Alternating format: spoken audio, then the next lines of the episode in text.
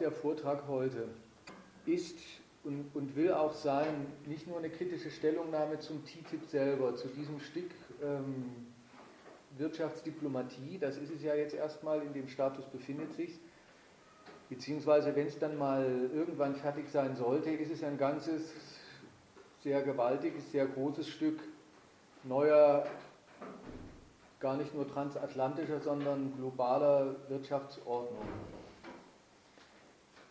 soll nicht nur eine kritische Stellungnahme dazu sein, sondern auch zu der öffentlichen Debatte, die es, der öffentlichen Kontroverse, die es über TTIP gibt.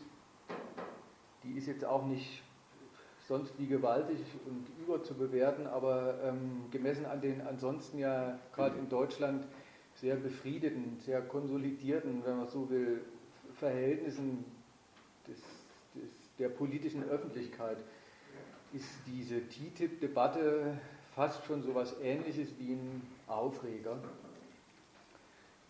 Allerdings in keiner sehr guten Art und Weise. Und zwar ist das durchaus gemeint,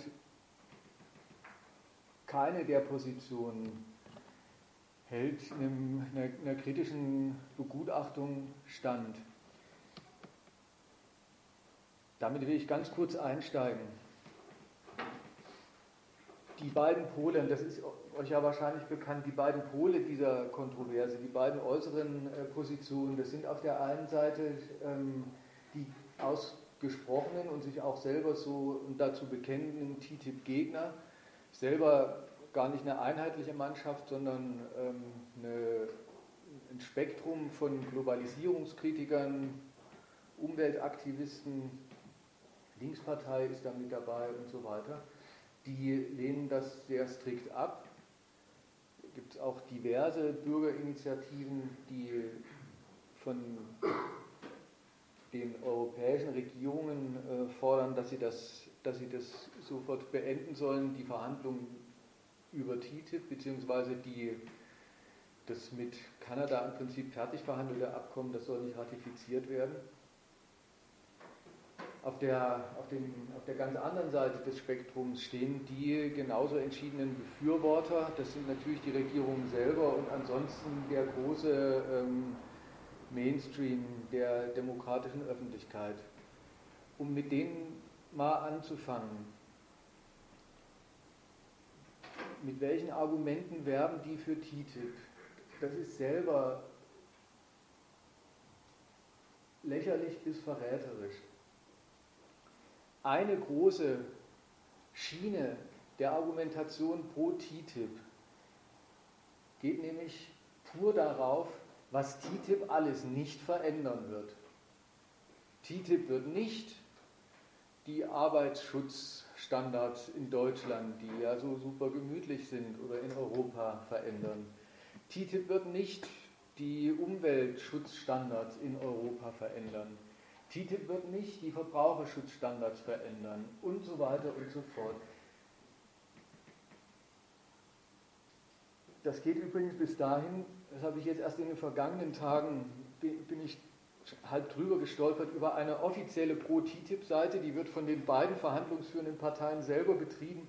Da haben die sich sozusagen bei dieser Argumentationslinie selber ertappt und nach diesen Frequently Asked Questions 1 bis 9 ist dann so ungefähr die zehnte Frage, ähm, die Sie sich selber schon stellen oder stellvertretend für Ihr Publikum, ja, wenn TTIP nichts ändert, what's the point?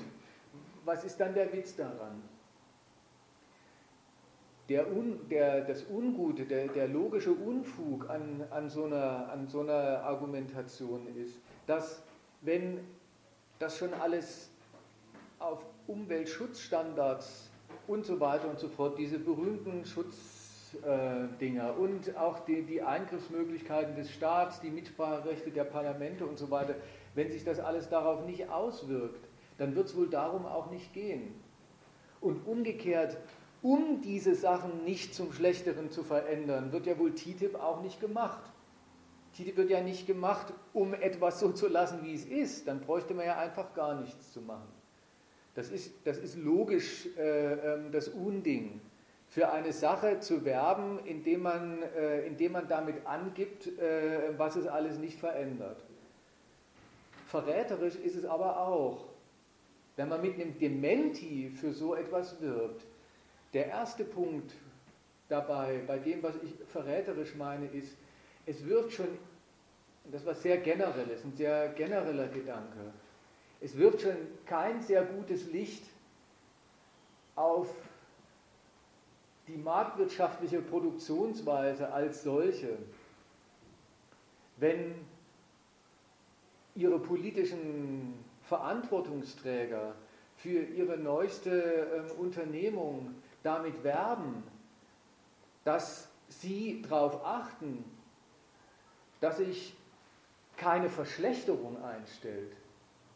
Offenbar, das Argument funktioniert überhaupt bloß, wenn bei denen, die so reden und bei denen, die sie so anreden, es als eine Selbstverständlichkeit unterstellt und gar nicht weiter thematisiert wird, dass es zu marktwirtschaftlichen Fortschritten, zu einer vermehrten Wirtschaftstätigkeit offenbar, wenn man nicht aufpasst, ganz gut passt, dass nicht für alle dann ein besseres Leben bei rumkommt, sondern für viele sich das Leben womöglich sogar verschlechtert.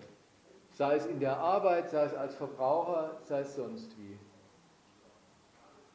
Das ist mal das generell Eigenartige. Aber wie gesagt, davon wird einfach so ausgegangen, das nimmt jeder für eine Selbstverständlichkeit. Naja, wenn man die, wenn man, wenn man die Wirtschaft anfeuert, befeuert,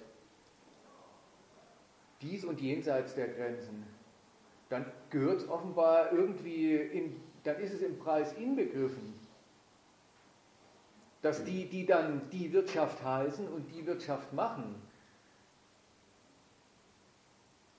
dass die keine, wie sagt man, keine Verwandten und Bekannten kennen über die umweltmäßigen und so weiter und so fort äh, ähm, Leichen gehen, über die sie meinen gehen zu müssen, damit das funktioniert, was sie wollen. Wie gesagt, nur wenn man das unterstellt, macht es überhaupt Sinn, damit anzugeben, dass man darauf aufpasst als Europa, dass das alles nicht einreißen wird. Was anderes, noch ein bisschen näher eigentlich an diesem TTIP, was an dieser Argumentationsweise so ungut ist.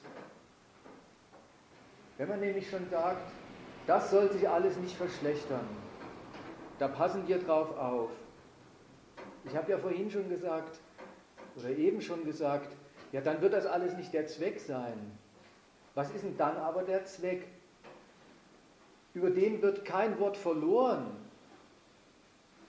Wenn in der Werbung überhaupt bloß bemüht wird oder zu 50 Prozent bloß bemüht wird, ähm, Verschlechterungen wird es nicht geben, die werden wir verhindern. Da sind wir eisern gegenüber unseren amerikanischen ähm, Amtskollegen und Gegenverhandlern.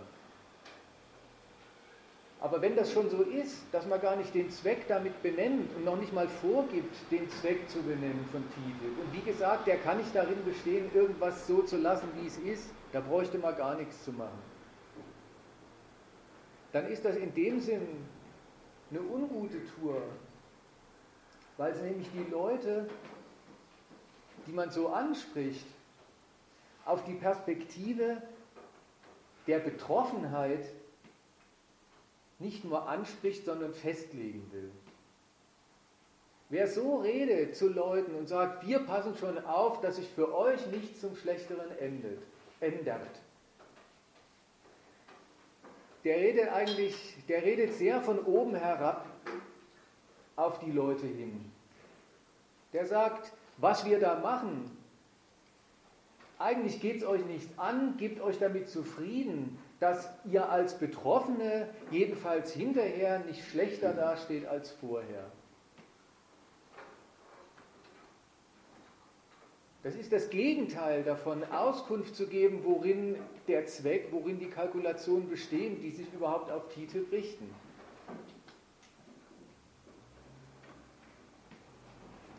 Und wenn dann doch mal noch was anderes gesagt wird als bloß das, was TTIP nicht bewirkt. Nämlich wenn dann doch mal davon die Rede ist, was es bewirkt, dann wird eigentlich diese Perspektive und diese Ebene des, ähm, wir reden mal mit euch ein bisschen über die Wirkungen, nicht verlassen. Der Hauptschlager ist, ich weiß nicht, ob ihr das mitgekriegt habt, das sind diese, das sind diese berühmten 545 Euro, die hat irgendeine wirtschaftswissenschaftliche Institution ausgerechnet.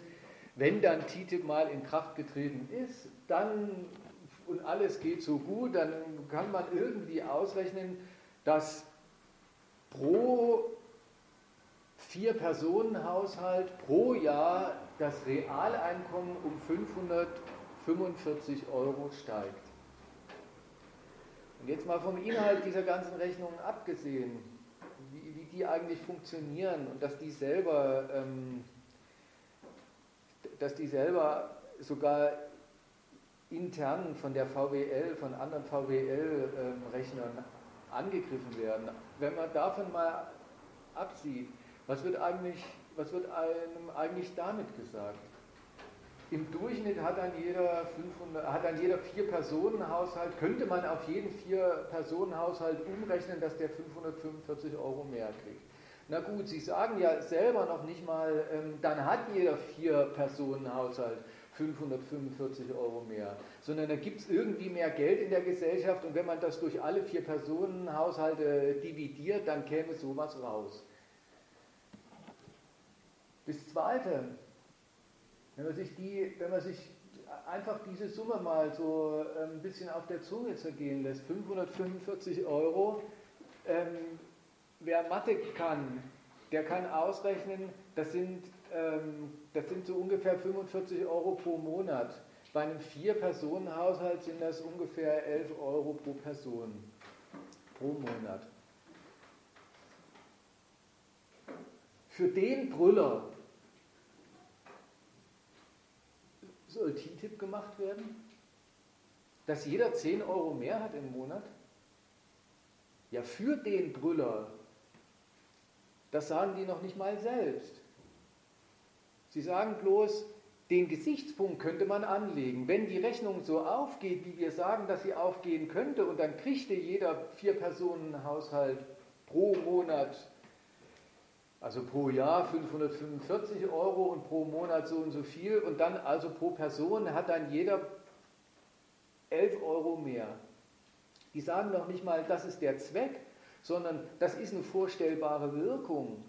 Und betrachte doch das, was wir da machen mal unter, mal unter dem Gesichtspunkt dieser Wirkung. Eigentlich ist es dasselbe, ist es dieselbe Frechheit, mit der man den Leuten begegnet, indem man wieder sagt, ach, was da genau passiert und wie, ach, wie diese Zahlen sich ausrechnen. Fragt nicht nach. Aber stellt euch mal vor, jeder von euch hat 10 Euro mehr. Wäre das nicht toll? Das ist erstens wieder, meine ich, die schäbige Art, Leute auf ihre Rolle als, das sind die Betroffenen, die dürfen sich freuen, wenn sie was kriegen und die müssen sich fürchten, wenn sie denken, ihnen wird was weggenommen, sie darauf festzulegen. Und beruhen tut das Ganze, die ganze Rechnung und man fragt sich, ja, 10 Euro, braucht es dafür wirklich, bräuchte es dafür wirklich TTIP? Dieselben übrigens, dieselben Zeitungen, dieselben Politiker teilweise, die damit angeben, dass sie sagen, man könnte sich, man könnte sich doch das TTIP mal unter dem Gesichtspunkt dieser kleinen, dieser echt mikroskopischen Einkommensverbesserung vorstellen. Die schreien ganz laut Aua, wenn irgendwer, zum Beispiel in Deutschland wie derzeit, die Lokführer oder die Flugzeugpiloten irgendwas fordern. Also wenn man schon sagt, 10 Euro, das wäre was pro, pro Monat pro Person. Da wissen dieselben, die sagen, unter dem Gesichtspunkt sollen wir mal TTIP betrachten. Wissen ganz viel zu verurteilen, wenn sich mir jemand mal hinstellt und sagt, genau, ich will 10 Euro mehr. Können wir dafür mal eine Lohnerhöhung haben? Können wir mal das Kindergeld draufsetzen? Da bricht, äh, ähm, da bricht so ungefähr das Abendland zusammen. wenn, wenn, ähm, wenn ein Mindestlohn, wenn so ein gigantischer Mindestlohn von 8,50 Euro ähm, inzwischen oder in Zukunft auch von Friseusinnen oder Friseurinnen ähm, verdient werden soll. Das ist, das ist seltsam.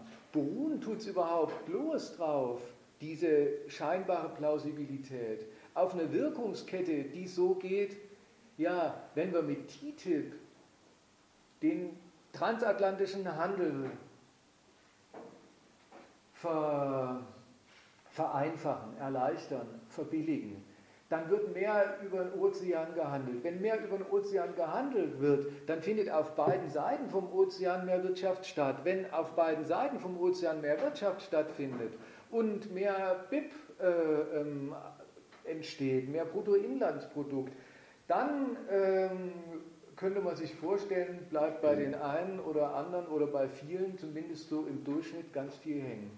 Die ganze Plausibilität beruht wieder darauf, dass man, wie schon, was ich im ersten Punkt gesagt habe, man wird als bloß Betroffener, der immer Angst haben muss, äh, ähm, dass er demnächst vergiftet wird, wenn TTIP äh, ähm, eingeführt wird. Man wird wieder als Betroffener und Abhängiger angesprochen. Man wird ab, angesprochen als, ähm, man will noch gar nicht mal sagen, deinetwegen machen wir TTIP, aber umgekehrt, wenn du überhaupt eine Verbesserung für dich haben willst, und sei sie noch so klein, bloß diese 11,25 Euro im Monat, dann geht das überhaupt, wenn, wenn überhaupt, dann als Abfallprodukt einer ökonomischen und handelspolitischen Veränderung, die sich wo ganz anders abspielt als in deiner Betroffenheit.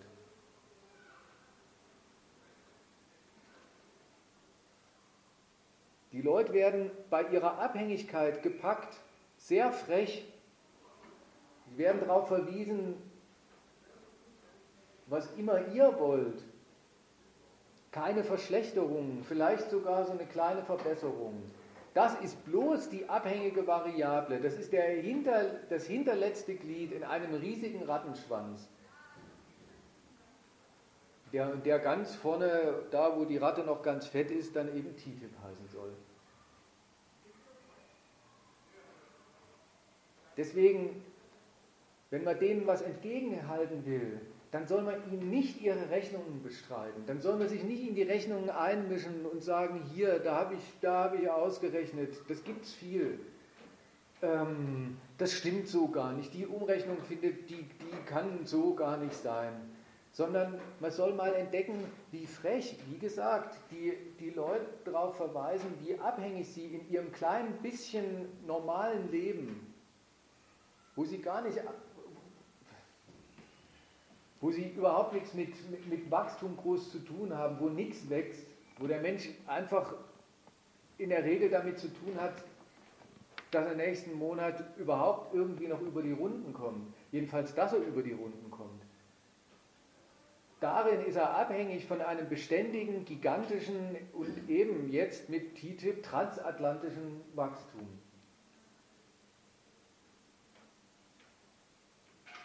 die TTIP-Kritiker, das ist meine mal also zumindest die generelle Stoßrichtung gegen die, die TTIP-Kritiker verlassen und kritisieren diese Ebene der Betroffenheit, auf die die Menschen da angesprochen werden, nicht. Keinen Moment lang. Einerseits malen sie ganz viele negative Konsequenzen aus. Und da will ich mich nicht einmischen, ähm, in die Debatte mag ich mich nicht einmischen, die stimmen gar nicht so. Nein, da wird gar nicht alles schlechter oder doch, dann wird alles schlechter. Das will ich, das will ich überhaupt nicht, ähm, da will ich mich nicht dran beteiligen. Ich will nur sagen, fürs Erste, wenn man schon so viel Negatives von einem dann mal eingetretenen TTIP erwartet, dann soll man auch mal den Schluss ziehen, dann geht es eben wohl nicht drum, dass die Leute von der Wirtschaft gut leben können. dass man bequem und ohne, ohne vergifterische Folgen für die, die arbeiten, ohne, ohne desaströse Folgen für die Umwelt und so weiter, dass man des Reichtums, des, den, den Reichtumskrempel hin, hinkriegt, hinproduziert, den es braucht und dann wird er verteilt und dann ähm, ist alles gemütlich. Worum geht es denn dann? Worum geht es denn dann in der Wirtschaft? Worum geht es denn dann bei dem TTIP? Wenn schon um das, dass man, ähm, wenn man schon um, wenn schon offenbar um das, was man sich alles vorstellt, worum es gehen sollte, nicht geht. Und selbst wenn die, selbst wenn die TTIP-Kritiker dann so eine Art Schlussfolgerung ziehen oder mal ein allgemeines Urteil machen und nicht bloß sagen, die und die Konsequenzen malen wir aus, dann verbleiben sie mit ihrem Urteil auch eigentlich bloß auf dieser Ebene des Dementis. Es ist ein Riesenschlager unter den TTIP-Kritikern, dass sie meinen, alles gesagt zu haben über TTIP, wenn sie sagen, das ist unsozial, unökologisch und undemokratisch. Aber was ist es denn? Ja, das ist es alles nicht. Aber dann wird es wohl darum auch nicht gehen. Worum geht es denn dann? Welcher Zweck wird denn dann damit verfolgt? Oder wollen Sie wirklich sagen, die, die TTIP machen, die, ähm, die wollen alles Schlechte, einfach um des Schlechten Willens? Das geht bis dahin, dass sie denen, die TTIP verhandeln, nicht glauben, dass sie es verhandeln. Das geht bis dahin, dass sie sagen, TTIP, das, ist, das sind eigentlich nicht die Politiker, die das machen, sondern das sind die Politiker, bloß die Marionetten der Wirtschaft.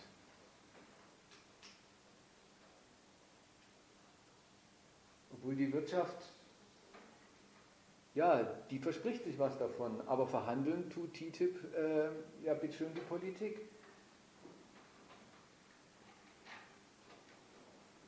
Also von beiden Seiten in der, in der gesamten Debatte wird, wird darum gerechtet, was TTIP alles für Wirkungen hat oder welche es nicht hat.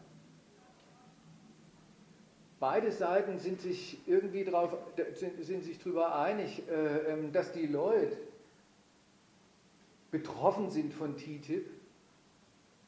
Und zwar bloß betroffen, positiv oder negativ.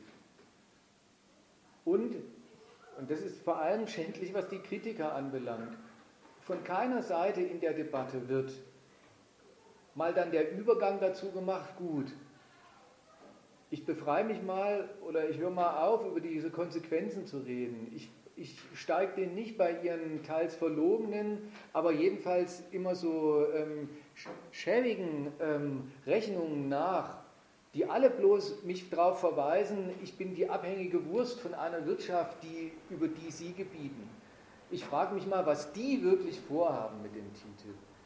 So, und das soll heute Abend mal passieren. Alles, was man dazu wissen muss, um ein paar andere theoretische Schlussfolgerungen zu ziehen, wird nämlich bei aller Geheimnistuerei, die es tatsächlich oder angeblich gibt, nicht verschwiegen. Das weiß man. Das kriegt man mit.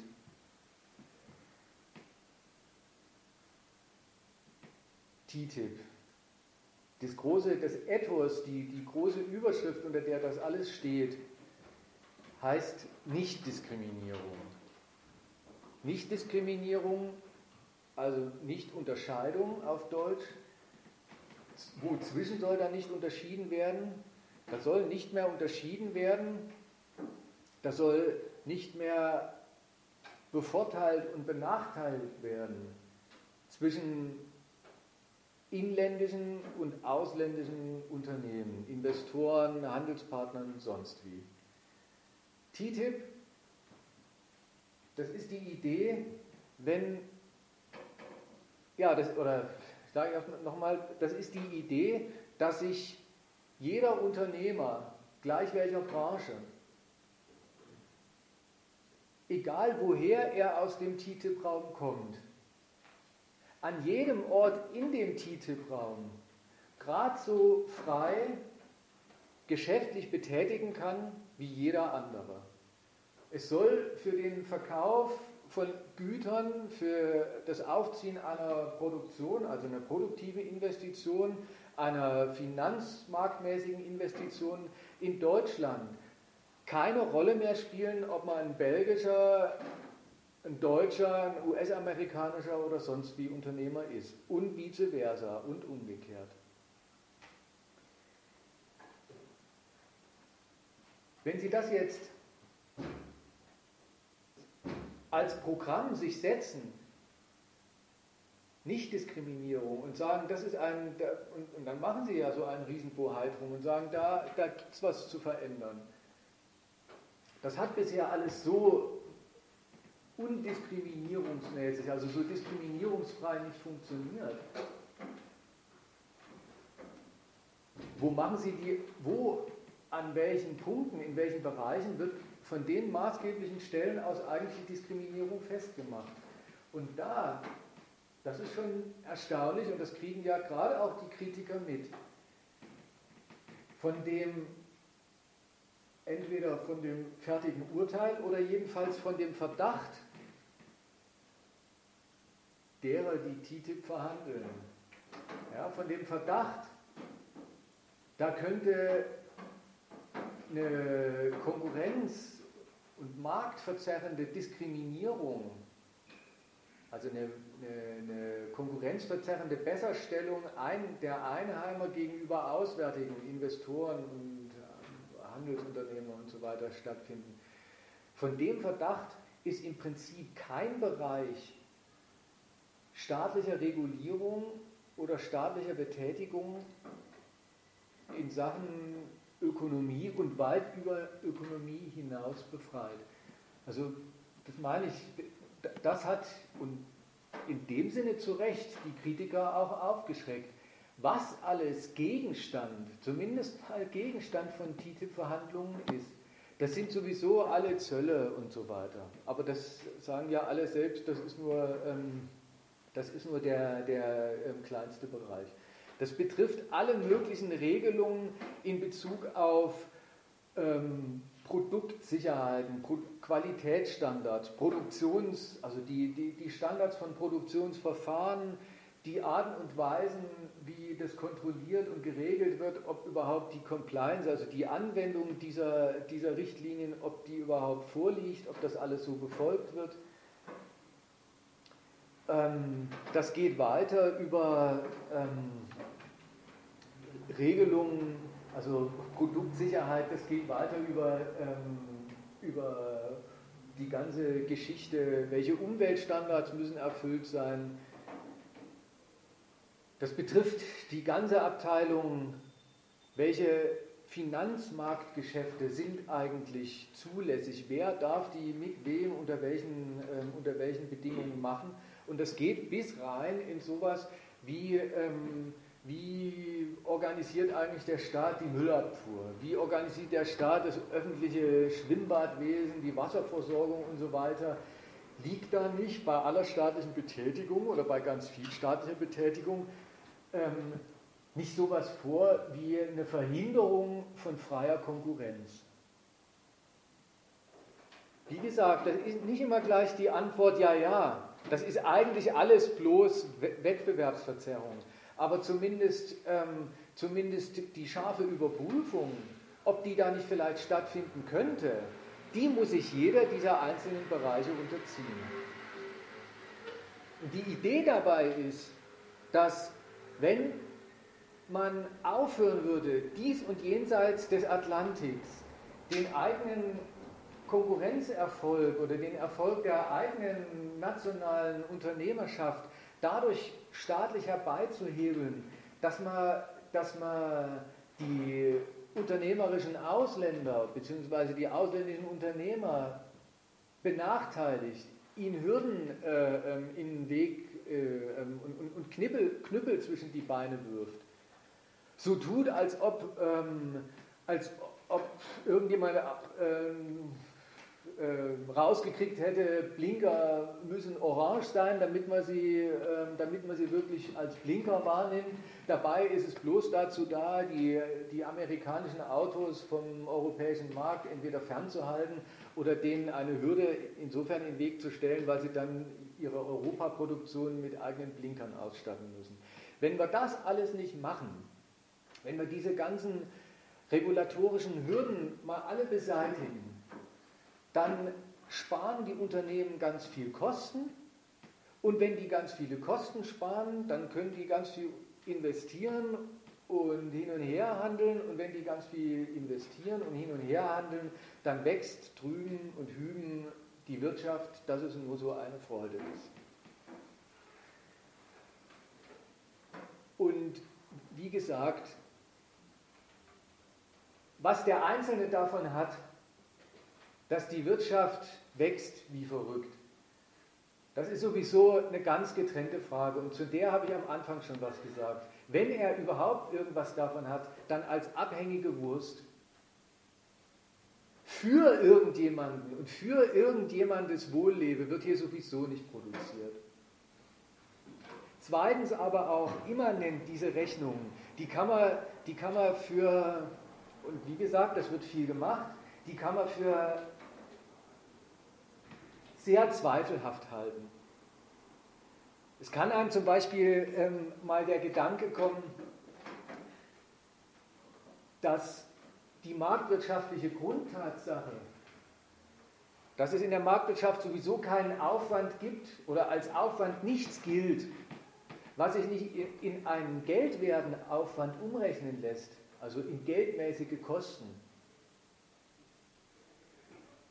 Diese Tatsache die zu dem verrückten kapitalistischen Umstand führt, dass jeder Aufwand nicht nur ein Mittel für zukünftigen Nutzen sein kann, sondern selber als Aufwand schon immer ein Nutzen ist, nämlich Kosten, die jemand zahlt, das ist immer eins zu eins das Einkommen, was jemand bezieht. Und wenn man schon sagt, die Unternehmer, die sparen dann, und dann rechnen sie es aus, mehrere hundert Milliarden Euro im Jahr, dann muss man auch sagen, die bezahlen sie dann an irgendwen nicht mehr. Das sind dann weniger Zolleinnahmen für den Staat.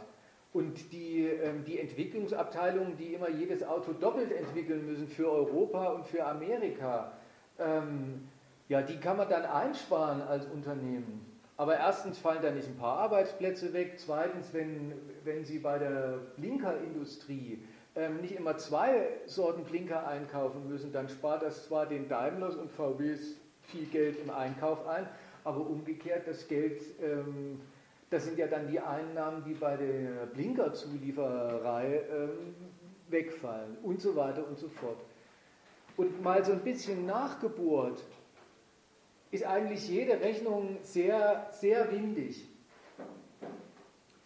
Und der Karel de Gucht, das ist der EU-Außenhandel, der EU-Handelskommissar, der hat irgendwann mal, weil er lauter so Fragen gestellt gekriegt hat, wäre denn das alles so stimmig, was Sie da ausgerechnet haben, da hat er gesagt, kommt, lasst mich doch mit diesen Rechnungen in Ruhe. Ich zitiere das mal. Der hat einfach der hat dann einfach aufgehört zu argumentieren und gesagt, es ist ganz offensichtlich, dass TTIP Wachstum schaffen wird und mehr Einkommen für unsere Bürger. Ich bin ziemlich sicher, dass es Hunderttausende Arbeitsplätze bringen wird.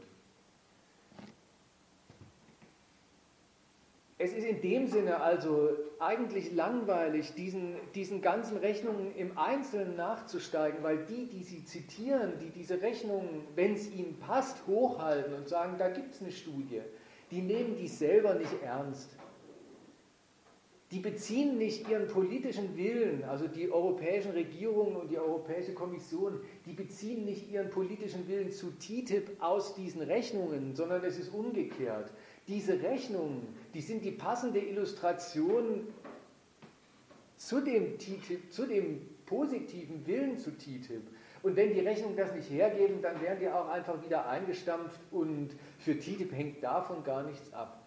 Die Frage ist also, wenn die, wenn die von keiner Rechnung sich wirklich belegen lassen, jedenfalls durch solche Rechnungen nicht dazu gekommen sind, TTIP des Bringens, wie sind denn die dann drauf gekommen? Was, wo kommt denn der entschiedene politische Wille zu TTIP seitens amerikanischer und europäischer Handelspolitiker eigentlich her? Und da ist die, wenn man es mal so rumüberlegt und eben verschiedene Sachen ausschließt, dann bleibt eigentlich nur eins übrig. Das entscheidende politische Argument für eine neue Runde transatlantischer Handelsliberalisierung, transatlantischen Zusammenschlusses von Markt, transatlantischer Entfesselung unternehmerischer Konkurrenz besteht schlicht in dem Erfolg, den die, beide Seiten, den die, den die beiden Seiten in den letzten 60 Jahren mit Welthandel hatten. Mit dem Welthandel, den sie betrieben haben und der irgendwann nach dem Zweiten Weltkrieg mal so in die Gänge gekommen ist und immer und immer weitergegangen ist und immer und immer weiter ausgeweitet worden ist, mit immer größeren Freiheiten für die Kapitale, dies und jenseits aller Grenzen, alle möglichen unternehmerischen Betätigungen, allen möglichen unternehmerischen Betätigungen nachzugehen. Mit dem sind die beiden Seiten, die USA auf der einen Seite und Europa und da vor allem Deutschland und die anderen führenden europäischen Wirtschaftsnationen auf der anderen Seite doch wirklich unschlagbar erfolgreich gewesen. Damit, mit immer weitergehender, irgendwann haben sie es mal Globalisierung genannt, mit, immer, mit einem immer weitergehenden Ausbau von Weltmarkt und Weltmarktbetätigung, haben die nicht einfach nur ihre Unternehmen riesengroß und superreich gemacht und dick und fett, sondern beide Seiten, die beiden Seiten, die Europäer und auf der anderen Seite die USA, können und alle, alle Umweltverschmutzung, alle, soziale, alle sozialen Notlagen und Härten und Gemeinheiten, die sind da alle eingepreist und, und, und unter, also ja, sind alle eingepreist. Auch so mancher Strukturwandel, wie hier im Osten, ist da, ist da mit drin enthalten. Die können eine umfassend positive nationale Bilanz ziehen. Für die ist die Gleichung zwischen Kapitale, private Kapitale betätigen sich weltweit und eben auch vor allem über den Atlantik hin und her. Und das nützt ihren Nationen so aufgegangen wie für keine eigentlich für keinen anderen, für keine anderen Staaten oder Regionen in der Welt. Worin besteht nämlich der nationale Nutzen von internationalem Handel, der nationale Nutzen, den dann auch den dann ein Staat bilanziert? Klar, in, in, in Wohllebe für alle Bürger besteht er nicht. Auch am, am, ähm, in der Sauberkeit von Bächen, Flüssen und Seen hat der, ähm, hat, hat der nationale Erfolg nicht sein Maß. Aber auch nicht darin, dass in Deutschland womöglich nur deutsche Unternehmen wachsen und gedeihen und hier kein Ausländer irgendwie Geld verdienen kann mit seinem Ford oder Apple Computer oder sowas. Worin der nationale Nutzen besteht, was eine, was eine erfolgreiche nationale Wirtschaftsbilanz ist, das führt einem im Moment dieser Tage der Schäuble bilderbuchhaft vor. Ich weiß nicht, ob ihr es mitgekriegt habt. Eigentlich war es nicht zu überhören und zu übersehen.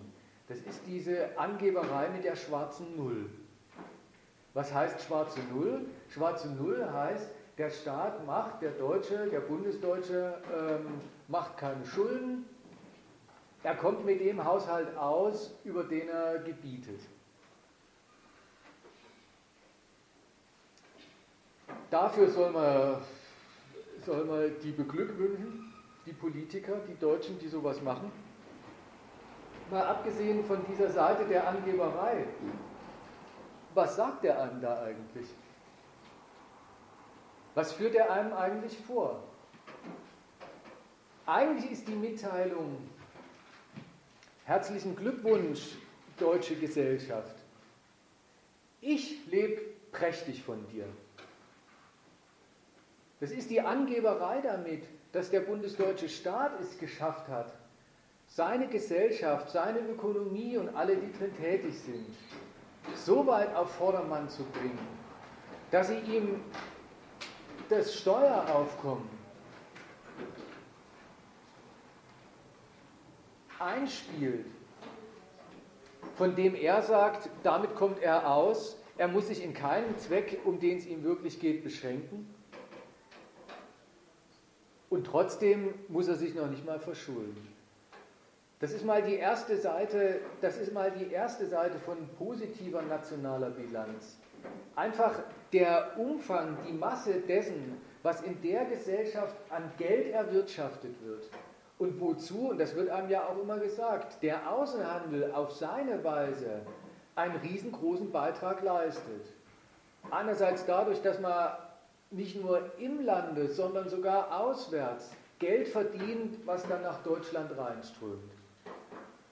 Auch dadurch, dass man importiert, womöglich ähm, billige Vorprodukte, die dann in seine Produkte einbaut und dann diese Produkte ähm, mit Hilfe der importierten Vorprodukte und so weiter und so fort ähm, Energie die billige aus dem Ausland, ähm, zählt ja sowieso dazu. Alles Mögliche, ähm, was, ähm, was in die heimische Produktion mit eingeht und die sowohl der Technologie, der Qualität als auch dem Preis nach dann wiederum nicht nur national, sondern international konkurrenzfähig macht und zu lauter Kassenschlagern. Auch ähm, genauso wie dazugehört zu dem Wirtschaftsaufkommen, an dem sich der Staat in wachsender Weise und in Deutschland eben so, dass er sagt, das reicht ihm völlig aus, was er der Gesellschaft an Steuern abzuzelt. Dazu gehört natürlich auch das, was es an inzwischen ja auch das sind zwei- und dreistellige Milliardenbeträge an auswärtigen Investitionen in Deutschland gibt. Die tun dann auch ihr segensreiches Werk hier und, und, und, und sind ein Beitrag zu einem Wirtschaftswachstum und wie gesagt, äh, zu, dem, zu dem der Staat sich schmarotzend stellt, von dem er lebt und von dem der deutsche Staat, wenn es denn aufgeht, da will man auch nicht die Hand für ins Feuer legen, aber das ist egal, sagt, das ist inzwischen so viel bei mir, da muss ich mich noch nicht mal verschulden. Aber übrigens, dass der damit angibt, mit der schwarzen Null, mit dem, dass er sich nicht verschuldet, das legt eigentlich schon den, das, das zeigt schon, das ist gar nicht das Normale. Das Normale ist staatliche Verschuldung und auch und gerade staatliche Verschuldung, das ist die das ist ein ganzes zweites Moment, eine ganze zweite Art und Weise, wie ein Staat als Staat davon profitiert, was es bei ihm am Standort und von seinem Standort ausgehend an reger Wirtschaftstätigkeit gibt. Und da sind eigentlich noch viel mehr als die europäischen Staaten die Amerikaner das, äh, ähm, das äh, Paradebeispiel. Das hat man ja auch mitgekriegt, wie die jetzt gerade in den letzten Jahren im Zuge ihrer, ihrer Krisenbewältigung, mit welchen gigantischen Milliarden und Billionen Schulden die um sich werfen. Offenbar spricht es aber gar nicht gegen die Schulden eines Staats und gegen die Solidität, äh, mit der er wirtschaftet. einfach so an und für sich die Menge der Schulden, die so ein Staat macht, sondern die Schulden, die sich ein Staat leisten kann, die ihm dann von den Finanzmärkten nicht vorgeworfen werden, sondern in Form dieser Schuldpapiere aus der Hand gerissen werden. Das beruht dann offenbar darauf, dass die Finanzmärkte und eben alle Investoren in staatliche Schulden der Meinung sind, der als Staat, der macht zwar selber keine Geschäfte, aber als Staat gebietet der über so eine riesengroße Wirtschaft, das, was seine nationale Wirtschaft an Geld ausspuckt, was die an Wachstum hinkriegt jedes Jahr, das rechtfertigt allemal ökonomisch, dass dessen Schulden nicht einfach bloße Schulden sind, sondern ein super Investment. Ein sicheres und rentables Versprechen auf Vermehrung. Und diese Freiheit des Staates, sich auf den Gang seiner Wirtschaft, auf die zukünftigen Erträge seiner Wirtschaft zu verschulden, auch diese Freiheit wächst in dem Maße, wie seine nationale Wirtschaft in der Lage ist, den Weltmarkt für sich zu benutzen, internationale Fähigkeit, Zahlungsfähigkeit an Land zu ziehen vom Standort aus in alle Welt also zu exportieren, auch auswärtige Investoren anzulocken und umgekehrt ähm, Importe billig äh, ähm, ins Land zu holen, mit denen man dann wieder ähm, konkurrenzfähig billig produzieren kann und so weiter.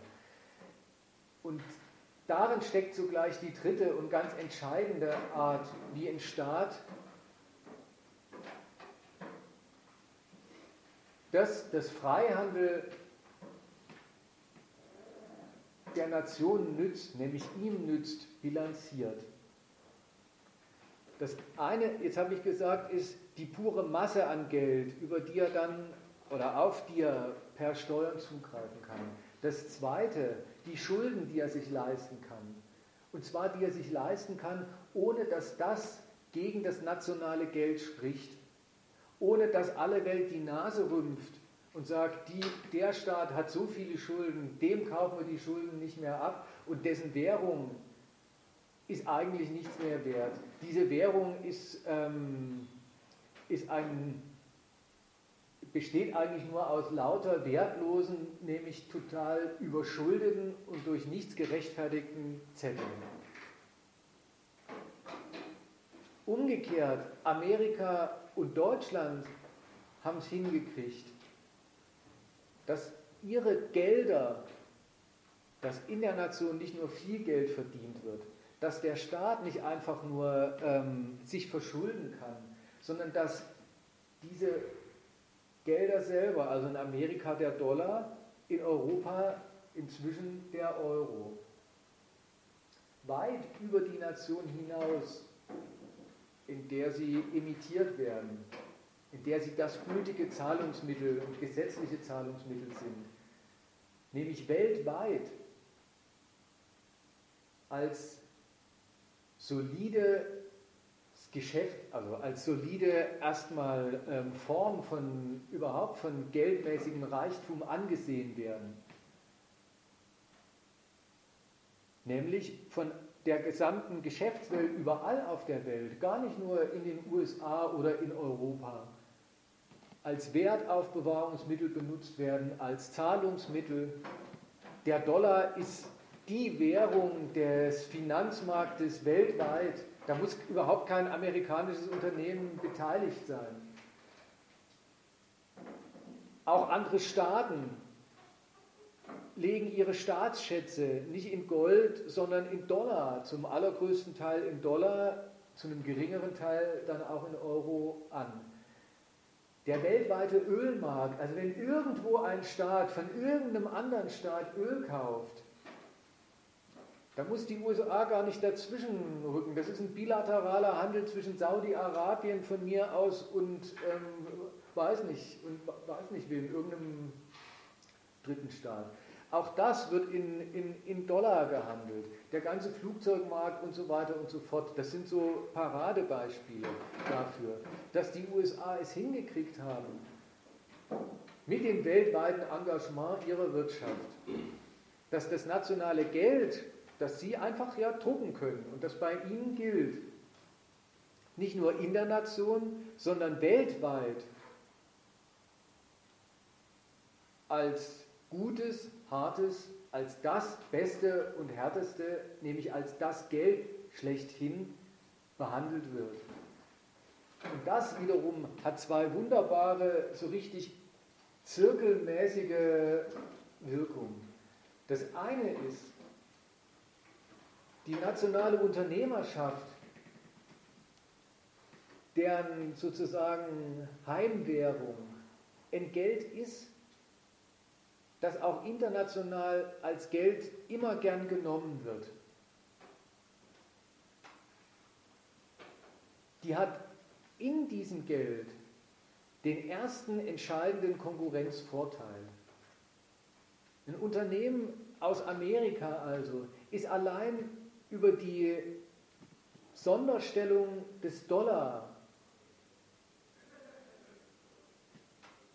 im Vorteil gegenüber allen möglichen anderen Konkurrenten, die eigentlich immer erst noch fremdes Geld verdienen müssen. Und das, was ich also eben gesagt habe, ist, dieser, ist der lustige Zirkel. Einerseits ist die Qualität des Geldes ein Resultat des, der erfolgreichen Konkurrenz der Unternehmen. Wie umgekehrt die Unternehmen in dem Geld dann die beste Bedingung dafür haben, die Konkurrenz erfolgreich fortzusetzen. Und in viel kleinerem Maßstab zwar, aber mit noch viel größerem Abstand auf die, auf die nächsten Positionen auf der Rangliste, hat Europa auch so eine Bilanz vorzuweisen. Der Euro ist nach dem Dollar überhaupt die zweite Währung, die den Namen Weltgeld, Weltreservewährung, Weltankerwährung, da gibt es ja verschiedene äh, Wörter dafür, sich erarbeitet hat und verdient. Und auch bei Europa ähm, ist eigentlich sehr eindrucksvoll gewesen, zu beobachten, wie die es geschafft haben, gigantische, mit, mit gigantischen Summen, mit, mit dreistelligen Milliardensummen an Euro ihre, ihre Finanzkrise aufzukaufen, ohne dass das Geld ähm, von der Spekulantengemeinde, ähm, die darin ihr Geschäft betreibt, als unsolide Zettelwirtschaft abgestraft worden ist. Das ist die, das ist die, das ist der wirkliche Inhalt des nationalen Nutzens von internationalem Handel. Das ist er. Staaten, die den Handel freisetzen, die, die machen das nicht aus politischer Vergessenheit, aus Verantwortungslosigkeit, weil sie sich von Unternehmen mit schwarzen Köfferchen oder so haben abkaufen lassen. Ähm, eine Verantwortung, die sie eigentlich für irgendwas anderes hätten. Sondern die Verantwortung, die Staaten haben, die besteht und die fasst sich wirklich darin zusammen, dass sie für eine Ökonomie sorgen, die dem Staat diese mit dem Geld diese Finanzmacht produzieren. Das ist, der, das ist der staatliche Materialismus, das ist von mir aus der, der nationale Egoismus, von dem die aus auf Freisetzung von internationaler Konkurrenz kommen.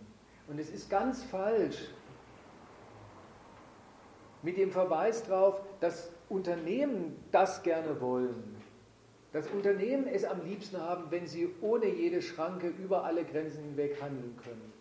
Den Staaten, die, den Staaten vorzuwerfen, ähm, sie würden ihre eigenen staatlichen, ihre eigenen nationalen Interessen vergessen oder verraten zugunsten privater Unternehmensinteressen. Nein, man darf sich halt, man muss das ernst nehmen. Man darf sich unter nationalen Interessen eben nicht sowas vorstellen, wie ähm, alle Kinder dürfen immer im Kindergarten spielen. Und wenn sie in der Schule schlecht sind, dann wird darauf aufgepasst, dass aber jeder was lernt und dann machen wir Bildung für alle und Gesundheit für alle und jeder See ist so sauber, dass man draus saugen kann und so weiter. Dann ist das offenbar nicht die Agenda einer marktwirtschaftlichen Nation.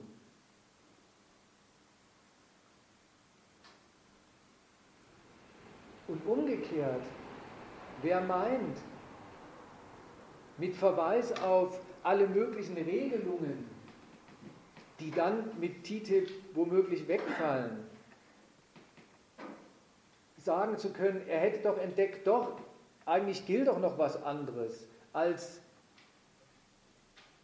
kapitalistische Unternehmen machen mit ihren Gewinnen, sorgen für, mit ihren Gewinnen dafür, dass der Staat, dass der Staat über eine ökonomisch machtvolle Basis verfügt, was sich dann letztlich in der Güte und Härte und Stärke und Verschuldungsfähigkeit seiner nationalen Währung so richtig handgreiflich materialisiert. Nein, das wäre nicht alles. Man sieht es doch. Es gibt doch lauter sozial- und umweltmäßige Regelungen.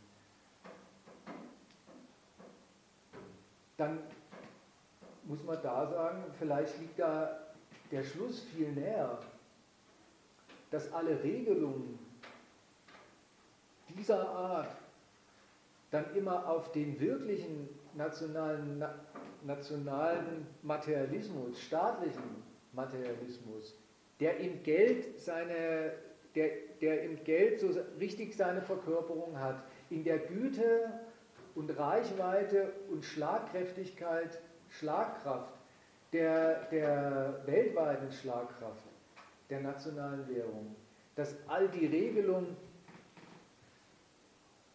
gar nicht das Dementi dieses Materialismus sind, sondern umgekehrt dem zugeordnet sind. Und so mancher TTIP-Kritiker sieht sich richtig aufgestachelt und bestätigt in seiner, in seiner Sichtweise durch die Politik selber, die jetzt sehr, ähm, die jetzt sehr freihändig sozusagen ähm, und ihre, ihre speichelleckerische Presse ja erst recht ähm, auf, auf diesen ganzen Verhau von Regelungen guckt und sagt, ach, ein einziges Hemmnis, eine einzige Konkurrenzverzerrung, eine einzige Verhinderung von, ähm, von freiem Weltmarkt und freier schöpferischer Betätigung aller Gewinnmacher dieser Welt. Ja, da sieht man es doch. Regul diese Regeln verhindern und sind das Gegenteil von Freihandel.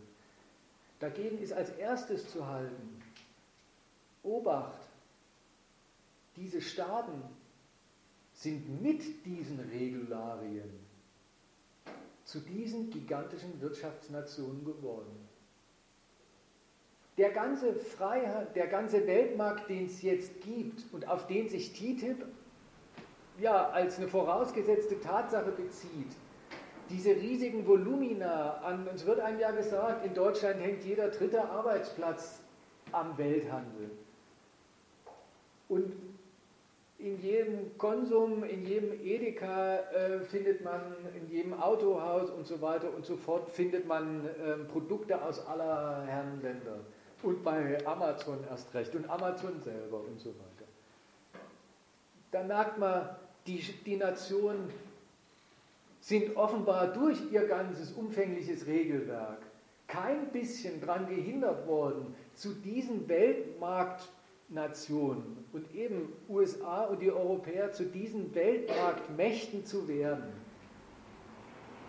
dass die irgendwas verhindern oder ein Hemmnis sind, das ist jetzt der politische Blick auf, auf diese Regularien. Das darf man aber nicht selber für bare Münze dann in dem Sinne nehmen, dass man sich dann sozusagen deswegen zum Schutzanwalt für Regularien macht. Bloß weil die Politik sagt, naja, ob, ob wir die so noch wollen. Tatsächlich sind alle Regeln darauf zugemünzt gewesen, standen immer schon auf dem hinten, zugemünzt kann man nicht sagen, ähm, wie sagt man denn, sind, sind darauf zugerichtet gewesen, sind darauf gemünzt gewesen, dass sie den also mindestens mal dem außenwirtschaftlichen, dem weltmarktmäßigen Erfolg der Nation nicht im Wege stehen und den zweitens womöglich befördern oder nachhaltig machen. Das gilt für alle, wenn man sie sich dann anschaut, die ganzen, die, die ganzen Bereiche, ich habe sie vorhin ja aufgezählt. Ja, dass man, ähm, dass die Unternehmer mit ihren, mit ihren Arbeitnehmern nicht alles machen dürfen dass es da Grenzen gibt, in denen, wie man die, äh, wie man die Arbeiterschaft benutzt. Zudem sieht sich die Politik erstens an vielen Stellen gezwungen, weil offenbar die Unternehmer von sich aus da überhaupt keine Grenzen kennen. Und wo sie sich dazu gezwungen sieht, da ist es halt eben dann so gemeint, ähm, dann, die soll auch morgen und übermorgen noch benutzbar sein.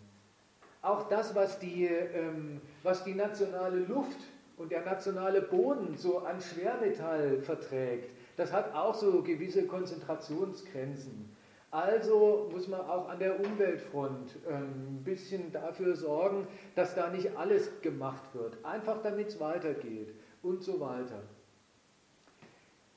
Eigentumsfragen müssen natürlich sowieso geregelt werden, weil das sowieso das Allerwichtigste ist im Kapitalismus und bei jedem schicken Produkt ist, das, ist dessen erste Eigenschaft ist nicht, was es kann und wo es blinkt und, ähm, oder wie auch immer, sondern wem es gehört, weil der ökonomische Zweck von einem Produkt nämlich ist, dass es die Hände des Eigentums wechselt und dann nämlich dem, der es verkauft, ein Geld einspielt. Also gibt da ganz viel zu regeln, erst recht, wenn Eigentum wenn Eigentum, das von dem einen Rechtsstaat äh, mit seinen Eigentumsregeln ja überhaupt nur gewährleistet wird, wenn das die Grenzen wechselt und dann unter den anderen, unter die Fittiche des anderen Staates äh, kommt, der womöglich andere Details in Eigentumsfragen hat. Da gibt es also viel zu regeln, das will alles gemacht sein. Erst recht gilt das natürlich für den ganzen Finanzsektor, das hat man ja jetzt wieder mitgekriegt, die, wenn die Geschäfte so richtig gut gehen und die so richtig in Laune kommen, dann sind sie auch in der Lage, mal so ganze Volkswirtschaften zu ruinieren. Da muss man auch sehr drauf aufpassen. Der ganze Kapitalismus also, der produziert an allen Ecken und Enden, und zwar dadurch, dass er funktioniert, lauter Regelungsbedarf, und Staaten kommen nicht gegen, sondern wegen des Erfolgs, um den es ihnen geht, darauf, dass diese Regeln dann auch her müssen. Da will viel geregelt sein. Und wie gesagt, das ist das Gegenteil von verhindern. Weder im Innern der Nation noch wenn zwischen denen gehandelt wird, ist Regel, Regularien, gesetzliche Vorschriften, das ist nicht und schon gar nicht ist es so gemeint. Das Gegenprinzip gegen das ökonomische Prinzip, das erfolgreichere Kapital soll gewinnen. Nein, dieses Prinzip will geregelt sein. Und dass Regularien ganz oft und sehr prinzipiell natürlich die Eigenschaft haben, das eine oder andere Geschäft zu beschränken, vielleicht sogar die eine oder andere Branche oder Art und Weise, sich zu betätigen, dass sie das beschränken. Dass es ein, ein diffiziles Verhältnis gibt, ein kompliziertes, ein nie abschließend zu regelndes und, und zu klärendes Verhältnis zwischen politischer Beaufsichtigung, rechtlicher Regelung und Freisetzung von Konkurrenz. Das haben gerade die Weltwirtschaftsmächte dies und jenseits des Atlantiks immer nach vorn buchstabiert.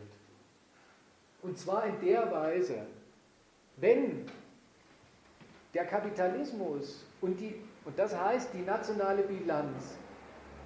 Umso besser gedeiht, je mehr Kapitalismus international stattfindet, also kapitalistisches Geschäft, wenn zugleich die ganze Sache ohne politische Beaufsichtigung und rechtliche Regeln nicht auskommt, dann muss man eben dafür sorgen, dass die eigenen national erlassenen Regeln, Vorbehalte, Beschränkungen gar nicht einfach die nationalen bleiben, sondern dass man die eigenen rechtlichen Regelungen auch den anderen internationalen Konkurrenten zur Vorschrift macht. Die eigenen Umweltschutzstandards zum Beispiel zu installieren als die müssen weltweit gelten die eigenen, wenn man sich schon ähm, schweren Herzens dazu genötigt sieht, irgendwo mal eine Lohnuntergrenze einzuziehen, sei es in Form dieser, dieser modernen spätkapitalistischen Errungenschaft eines Mindestlohns, von dem man dann glatt auch leben können soll. Oder sei es in Form einer, eines Paragraphen, der von sittenwidrigen Löhnen spricht, die verboten sind. Ja, dann ist sofort der Ehrgeiz da, national, dass man sowas international verankert. Und den Standpunkt, den kennt man dann in Form solcher Vokabeln wie Lohndumping oder Umweltdumping. Jedenfalls daran merkt man, erstens, das ist ja das Negative, was ich gesagt habe. Regularien sind nicht das Gegenteil von, freier, von freigesetzter Konkurrenz. Die braucht es immer gerade dafür. Das stachelt die Staaten, die sagen, freie Konkurrenz, das ist ihr nationales Lebensmittel. Das stachelt sie dazu auf, gar nicht einfach nur die Unternehmen konkurrieren zu lassen, sondern das stachelt sie zu einer sozusagen darüber gesetzten Konkurrenz, jetzt nicht zwischen den Unternehmen, sondern zwischen den Staaten auf. Dann tobt nämlich zwischen den Staaten die Konkurrenz darum, wer kann seine Regeln zu den von allen anderen Staaten zu akzeptierenden internationalen Regeln und Rechten, quasi zu der globalen Marktordnung zu dem globalen Markt recht machen. Und auch in dieser Hinsicht, das ist, die zweite, das ist das zweite Bedeutungsmoment eigentlich, ähm, wenn man davon spricht, wenn man von, wenn man von Weltwirtschaftsmacht spricht. Auch in dieser Hinsicht haben es die USA und Europa sehr, sehr weit gebracht. Das eine ist das, was ich gesagt habe, Weltwirtschaftsmacht in dem Sinn, das sind die beiden Wirtschaftsblöcke, bei denen internationale Freiheit privater Geldvermehrung wirklich nationalen Nutzen erzeugt hat, nationalen Nutzen erzeugt hat. Und zweitens, diese beiden Wirtschaftsblöcke haben es sehr weit gebracht, anderen Staaten, anderen Staatenblöcken in Asien, in Afrika, in, in Südamerika, in Osteuropa die eigenen Regularien, die eigenen, das eigene nationale, beziehungsweise in Europa das innereuropäische supranationale Recht beizubiegen, als daran habt auch ihr euch zu halten. Das ist die doppelte, das ist die doppelt positive Bilanz, auf die diese beiden Wirtschaftsblöcke dies und jenseits des Atlantiks ziehen können. Und auf der Und das merkt man den Titel so an. Auf der beruht, wenn man so will, der Radikalismus, das Funditum von denen. Wenn sie rufen, noch mehr davon kann doch nur besser sein. TTIP ist in dem Sinne sowas wie eine transatlantische Komplettierung von dem, was sie bisher schon getrieben haben. Das treibt das zumindest erstmal in dem bilateralen Verhältnis oder soll das auf die Spitze treiben. So nehmen sie sich gegenseitig ins Visier. Das hat die positive Seite. Sie nehmen sie ins Visier als, da können wir füreinander uns noch viel nützlicher machen. Wir können noch viel mehr den jeweils anderen als Markt, als Investitionsstandort benutzen. Tatsächlich, und das sagen, das ist ja das, was man auch immer so, was man immer so hört, die sind füreinander die wichtigsten Partner.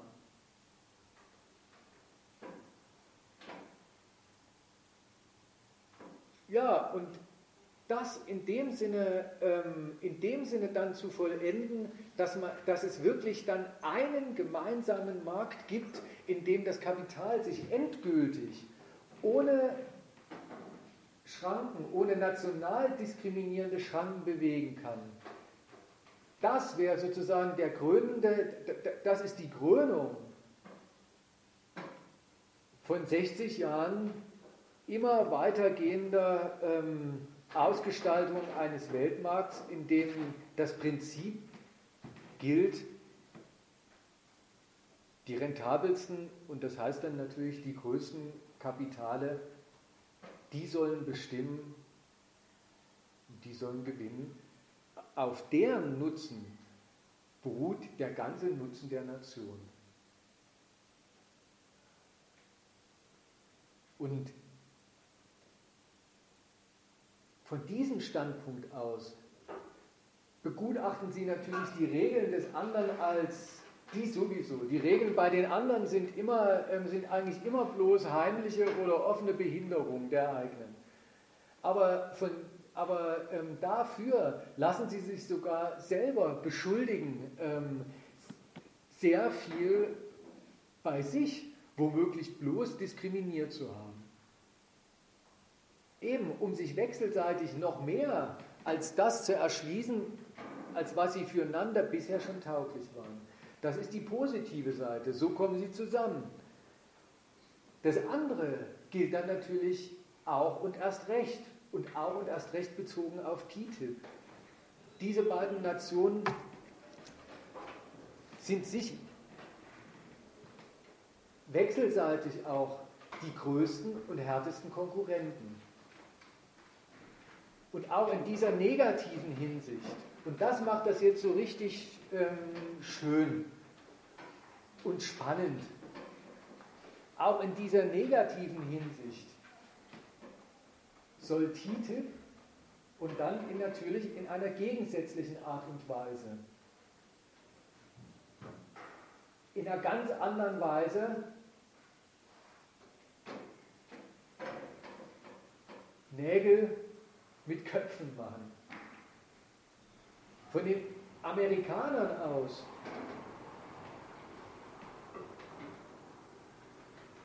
stellt sich die Perspektive von TTIP so dar, wenn wir das hinkriegen würden,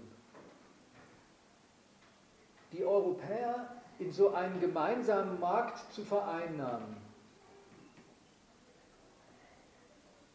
dann können wir als Amerika sowieso davon ausgehen, dass wir den dominieren. Mit unserem Dollar, mit unserem ganzen Finanzkapital, also mit unserem ganzen Kredit, wo klar ist, ja, gar nicht erst seit heute oder vorgestern, dass das ähm, kapitalistisches Geschäft und je, auf je größerer Stufenleiter es betrieben wird, ähm, umso mehr kapitalistisches Geschäft ähm, lebt von dem Kredit, den es für sich an Land ziehen kann.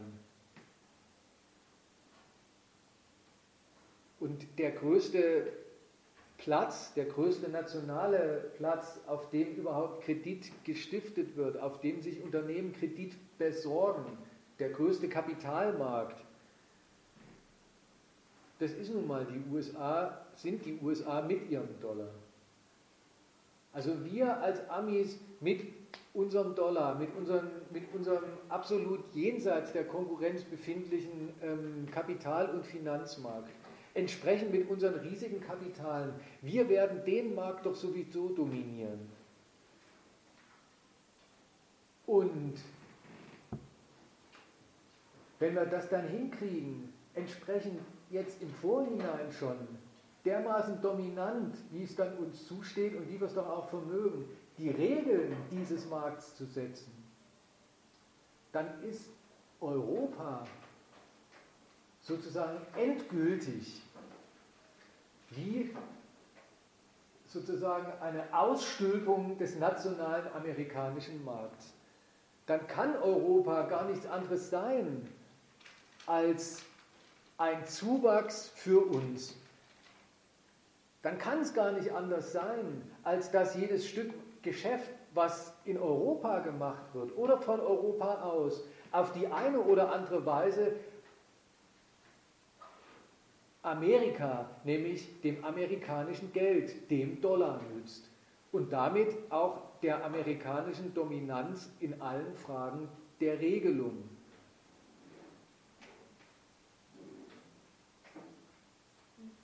Also von Amerika ist TTIP aus gegenüber dem einzigen Wirtschaftsblock mit der einzigen Währung, die bisher überhaupt, überhaupt nur in den Bereich dessen kommt, die, die diese eigentlich bisher fraglose Sonderrolle des Dollars anzukratzen. Gerade gegenüber diesem Wirtschaftsblock mit dieser Währung soll qua TTIP die Dominanz, die amerikanische, ein für allemal festgeschrieben sein. Und genau umgekehrt stellt sich aus europäischer Kalkulation, vom europäischen Standpunkt aus, die Perspektive dar, die sie mit TTIP haben wollen und verfolgen. Die sagen genau umgekehrt. Ja, Mensch, wenn wir das schaffen, einen undiskriminierten, nicht diskriminierten, freien Zugang zum amerikanischen Dollarfinanzmarkt, zu der riesigen Zahlungsfähigkeit zu kriegen, die dort auf dem Kontinent äh, ähm, es gibt und immer neu geschaffen wird. Wenn wir, wenn es schaffen, den Euro-Binnenmarkt zu einem Bestandteil des amerikanischen Dollarmarkts zu machen, dann sind wir erstens nicht nur, haben wir nicht nur in der Verfügung von einer großen Anzahl neuer Bereicherungsquellen, dann haben wir nämlich zusätzlich auch unserem Geld, eben dem Euro, eigentlich den Status auf Augenhöhe mit dem Dollar verschafft. Dann ist der Euro als, als eine Währung, die auf diesem riesigen und dann mit Abstand größten Binnenmarkt der Welt, 65 Prozent des weltweiten Wirtschaftsaufkommens findet da statt, dann ist der, dann ist der Euro endgültig so ein richtiges Weltankergeld wie der Dollar. Und dann ist unsere Finanzmacht, unsere staatliche, europäische, staatliche, nationale bzw. supraeuropäische Finanzmacht endgültig von so einem Kaliber wie die Amerikas. Wo man immer neidisch ist, ähm, dass der amerikanische Finanzminister verkünden kann, diesen Monat geben wir nur noch 45 Milliarden Dollar ähm, aus, um faule Bankschulden aufzukaufen. Mit einem, und, und einem riesigen Haushalt hat, der alles sprengt, was ähm, was außerhalb der USA so ähm, vorstellbar ist. Also diese, das, wo, wo Amerika sagt, mit TTIP, gerade gegenüber den größten Konkurrenten in allen Wirtschafts-, Währungs- und eben Regelungsfragen, wenn wir, den, wenn wir uns den ins Boot holen, dann halten wir ihn auch, dann haben wir ihn endgültig im Sack. Dann ist damit dem, dem gegenüber und damit endgültig haben wir die Sonderrolle Amerikas in, in Wirtschaft, in Geld und in Wirtschaftsordnungsfragen quasi ein für alle Mal zementiert.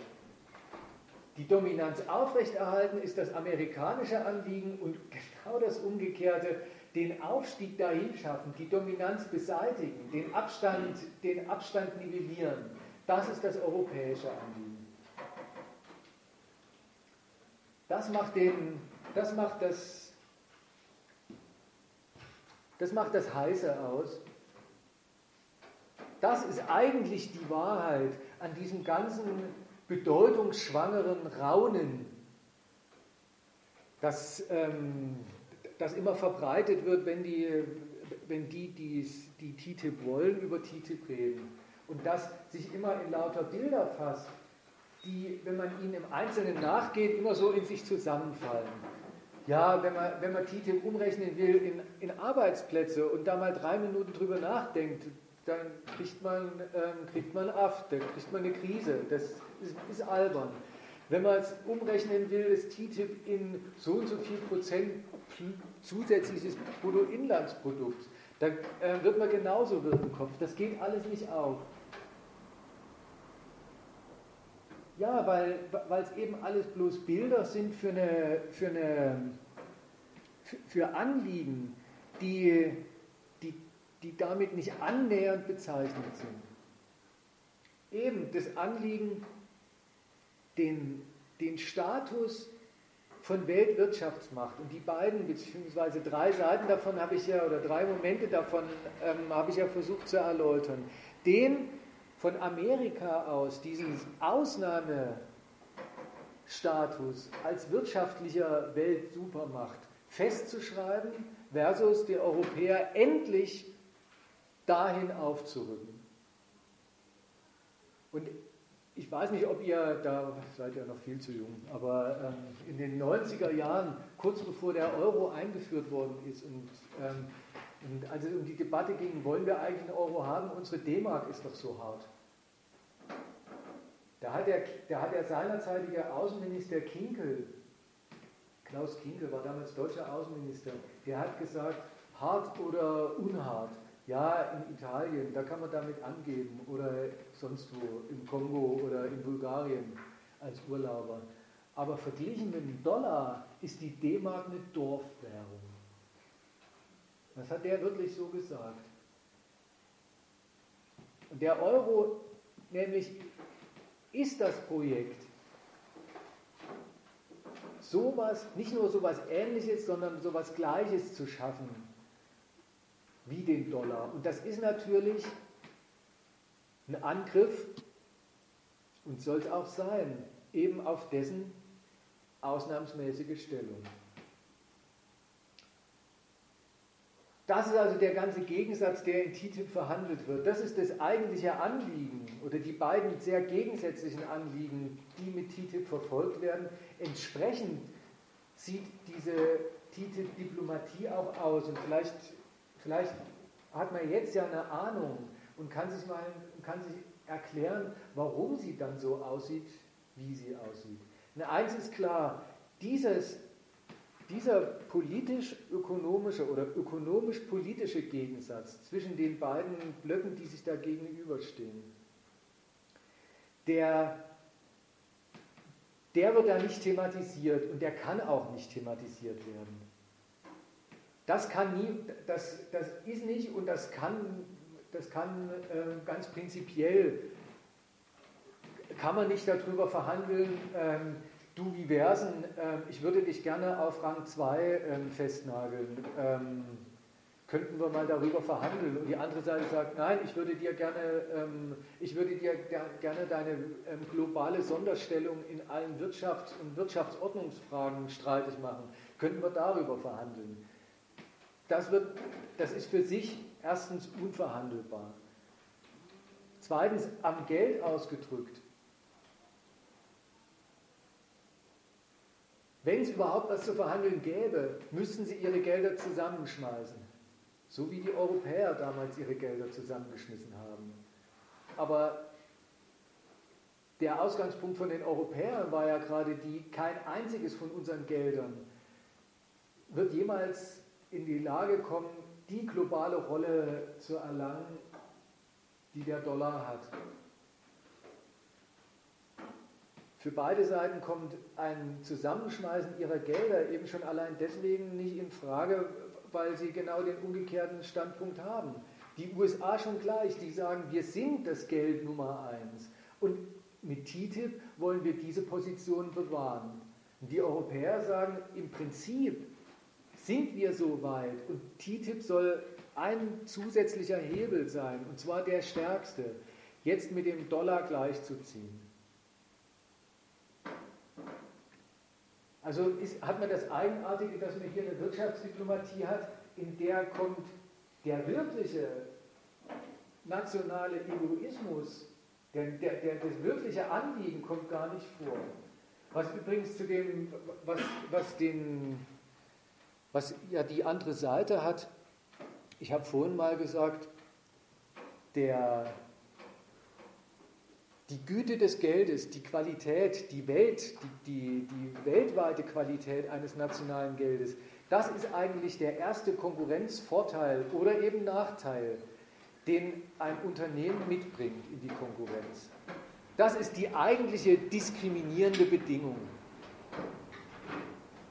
Und das Lustige ist, eine, eine Verhandlungs-, eine, eine Diplomatie, eine, eine Handelsdiplomatie, die sich, die sich erklärtermaßen darum dreht, alle Diskriminierungen beiseite zu lassen, alle Diskriminierungen abzuschaffen und nur noch Regeln gelten zu lassen, die ganz ehrlich nur so gemeint sind, ähm, äh, die Umwelt und die Lachse müssen geschont sein. Und es soll nicht eine heimliche, eine, eine heimliche Benachteiligung kanadischer Lachsfischer sein. Also eine, eine, eine, Handelsdiplomatie, deren Ethos es ist, alle In- Ausländer, In- und Ausländerdiskriminierung soll beseitigt sein. Die kümmert sich um die Hauptdiskriminierung überhaupt nicht. Dafür müsste sie nämlich den Unterschied der Gelder abschaffen. Aber wie gesagt, das will sie ja gar nicht, weil im, im, in, in der nationalen Bilanz, die im jeweiligen Dollar oder Eurogeld stattfindet, liegt der ganze Nutzen, den sich die beiden Seiten gegeneinander versprechen. Ummünzen tun sie es, quasi äh, verwandeln tun sie diesen Haupt- und Obergegensatz in lauter kleine Münze. Den, das machen sie an lauter, an lauter Zeug fest, an dem es der Sache nach überhaupt nicht festzumachen ist. Jede Regelung nehmen sie ins Visier und das gemeinsame Ethos, keine Diskriminierung soll mehr zwischen uns sein, keine Wettbewerbsverzerrung.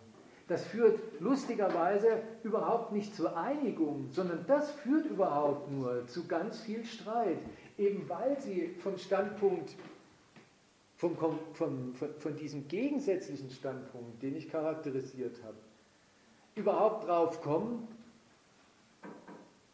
erstens dem anderen zuzutrauen, dass was er an Regelungen hat oder für, die künftige, für, das für den künftigen TTIP-Raum vorschlägt, dem entnehmen zu wollen, dass der das bloß im eigenen Sinne gegen einen selber meint.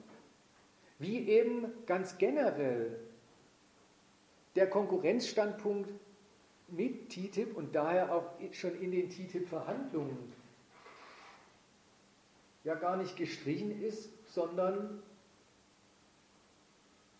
verschärft praktiziert wird, weswegen man auch selbst,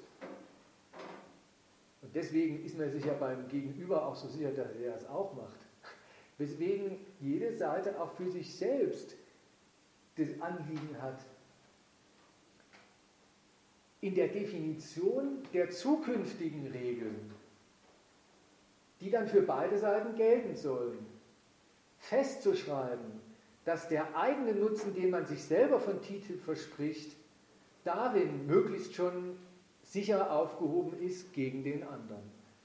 Das prominenteste Beispiel dafür, das sind diese Schiedsgerichte. An denen kann man sich das so schön klar machen.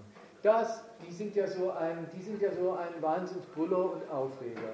Und die deutsche Politik tut einiges dafür, zumindest größere Teile von der, das Publikum ähm, damit zu bezirzen, ähm, dass sie denen Recht geben, äh,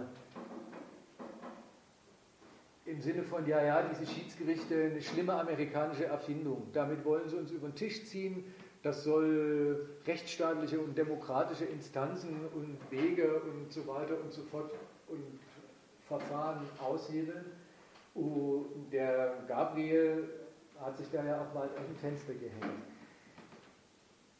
Bevor man sich da wieder falsch zusammenschließt mit seinen Politikern und, und meint, ja, wenigstens in dem Punkt wäre man sich einig. Will zu bedenken geben. Und auch das habe ich mir nicht ausgedacht, ich weiß es auch bloß aus der Zeitung und aus dem Internet. Deutschland ist einer der international führenden Verfechter von genau diesen Schiedsgerichtsverfahren. Also dass Schiedsgerichte so was Schlimmes Amerikanisches sind ähm, wie äh, McDonalds oder sonst wie Fracking. Davon kann in keiner Weise die Rede sein. Die Deutschen verfechten das, die haben 130, liest man, 130 ähm, Investitionsabkommen mit anderen Staaten, in denen Deutschland auf diesen Schiedsgerichten beharrt hat. Und Deutschland hat und deutsche Unternehmen gehören mit zu den Hauptnutznießern solcher Verfahren. Und jetzt muss man sagen, gerade deswegen sind die Deutschen jetzt so misstrauisch. Weil gegenüber dritten Staaten besteht Deutschland auf diesen Schiedsgerichten eben, weil sie, weil sie damit die eigenen Regeln, die Regeln die den eigenen Unternehmen nützen, als Prinzip vorschreiben wollen, den anderen Staaten, an das die sich zu halten haben und an das sie auch mit ihrer ganzen Rechts- und Gesetzeshoheit nicht rühren dürfen. Mit diesen Schiedsgerichten, mit dem Bestehen auf Schiedsgerichten gegenüber allen möglichen anderen Staaten, weist Deutschland denen die Rolle von Staaten, von Nationen zu, den man diktieren muss und auch kann und will. An welche Regeln, unter welche Regeln die sich zu stellen haben. Und die übergeordneten Regeln sind nämlich die eigenen. Und genau diese eigene Stellung, die man mit diesen Schiedsgerichten gegenüber den anderen festschreiben will, die zumindest verdachtshalber entdeckt man jetzt als amerikanische Position gegenüber den Europäern. Wenn deutsche Politiker misstrauisch sind und sich gegen Schieds, diese Schiedsgerichte aussprechen, dann, dann, entdeckt, dann deswegen, weil sie sagen, da gehen die Amerikaner ja mit uns glatt so um, wie wir es immer mit irgendwelchen Afrikanern machen. Da wittert man ein Amerikaner des, und nicht zu Unrecht wittert man und spürt und bemerkt, und wie gesagt, das ist kein Verfolgungswahn, in dem amerikanischen Bestehen auf dieser Schiedsgerichtsbarkeit, den amerikanischen Standpunkt, ja, die Regeln, wenn dann mal gemeinsame Regeln gelten, dann sind das sowieso welche, dann sind das sowieso die, die wir durchgeboxt haben und deren Geltung, egal wie sie dann im Einzelnen aussehen mag, letztlich nützt sie in Summa doch immer uns. Und dann haben wir, und mit den Schiedsgerichten, haben wir die anderen richtig mit deren staatlicher Souveränität auf die Regeln verpflichtet, die wir Amerikaner für nützlich halten. Ja, das ist auch der amerikanische Standpunkt zu den Schiedsgerichten. Und der deutsche Standpunkt dagegen eben besteht genau darin, dass man das wittert und nicht haben will. Weil man, und, und wie recht man damit hat, das weiß man nicht zuletzt deswegen, ähm, von, nicht zuletzt deswegen, weil man selber gegenüber der ganzen dritten und vierten Charge von Staaten so auftritt.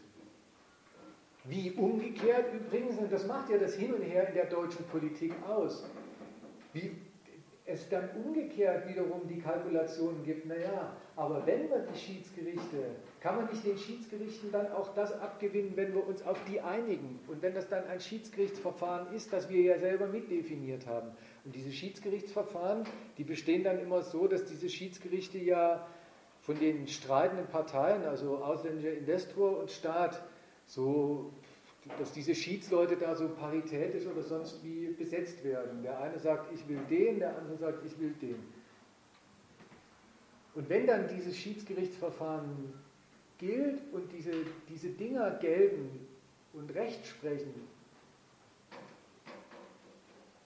kann man, kann man dem dann nicht vielleicht doch etwas mehr abgewinnen, dass wir dann auch sozusagen ein Stück mit Regelungshoheit gegenüber den Amerikanern haben. Denn wenn das gilt, diese Investor-Staats-Streitschlichtungsverfahren in, in, in Bezug auf diese gegenseitigen Investitionsschutzabkommen, dann ist doch Amerika, dann, ist doch, dann sind doch nicht nur wir verpflichtet, sondern Amerika ist doch auch verpflichtet.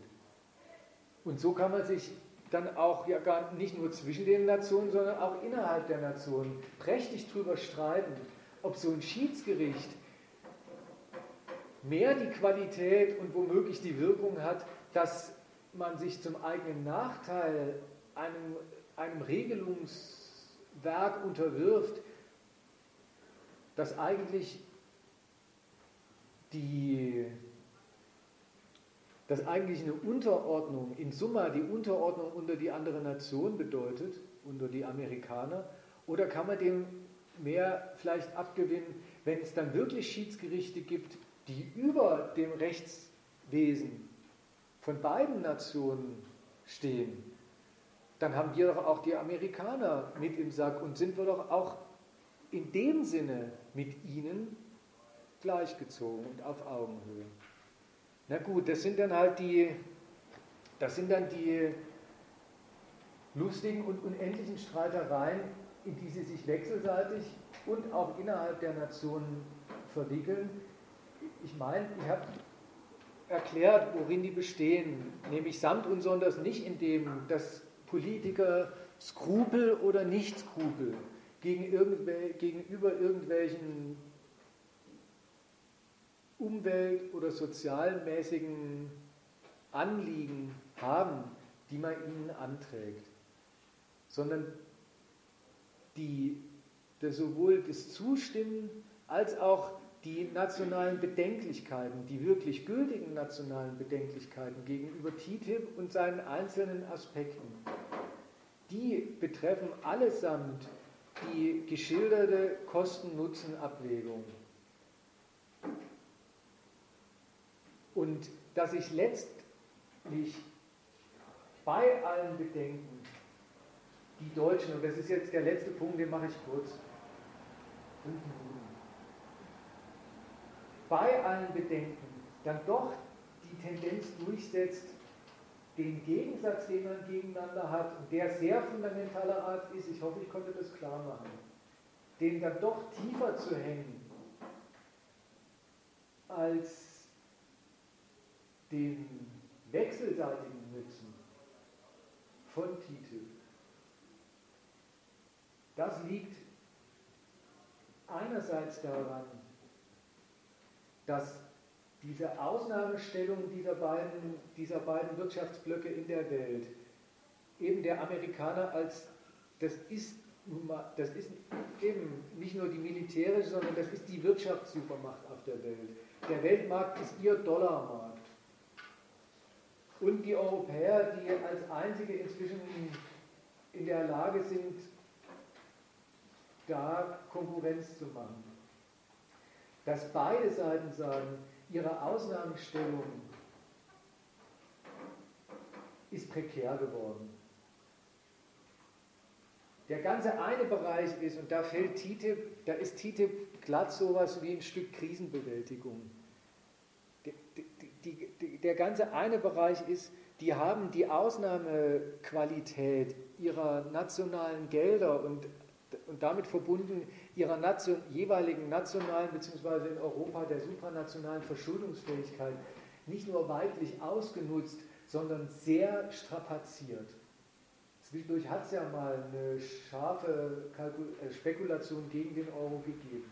Die haben im Zuge ihrer Krisenbewältigung dermaßen gigantische Summen an Staatsschulden aufgehäuft, dass sogar amerikanische Wirtschaftspolitiker inzwischen ganz fest der Meinung sind, sie brauchen sehr viel mehr Wachstum, als sie bisher haben, um sozusagen nachholend diese Freiheiten zu rechtfertigen, die sie sich da im Zuge ihrer Krisenbewältigung gegönnt haben. Und dafür, sagen Sie eben, soll TTIP ähm, ein entscheidender Beitrag sein, ein Wachstum, ein Wachstum hinzubringen, ähm, das seinen Beitrag dazu leistet, diese Schulden ähm, nicht gegen die, den Dollar bzw. den Euro ausschlagen zu lassen. Und das verschärft das, das zweite Moment von dem, was ich gesagt habe, da ist was prekär geworden, nämlich so ganz ohne Konkurrenten sind die beide nicht mehr. Ich will dazu ein Zitat vorlesen. Also das meine ich, das ist die ganze Stoßrichtung des TTIP gegen Dritte. Und da sind sie sehr offen. Der von mir schon zitierte Karel de Gucht, der EU-Handelsbeauftragte oder Handelskommissar, der hat gesagt, Anfang dieses Jahres, vielleicht der größte Wert des Abkommens liegt in unseren Beziehungen zum Rest der Welt. Warum? Weil die EU und die USA die größten Märkte und die einflussreichsten Standardsetzer der Welt sind. Jeder gemeinsame Ansatz wird diesen Einfluss verdoppeln. Und er kann die Regeln rund um die Welt gestalten. Ein anderes Zitat, das ist von so einem China-Experten, von so einem Think Tank. Ähm,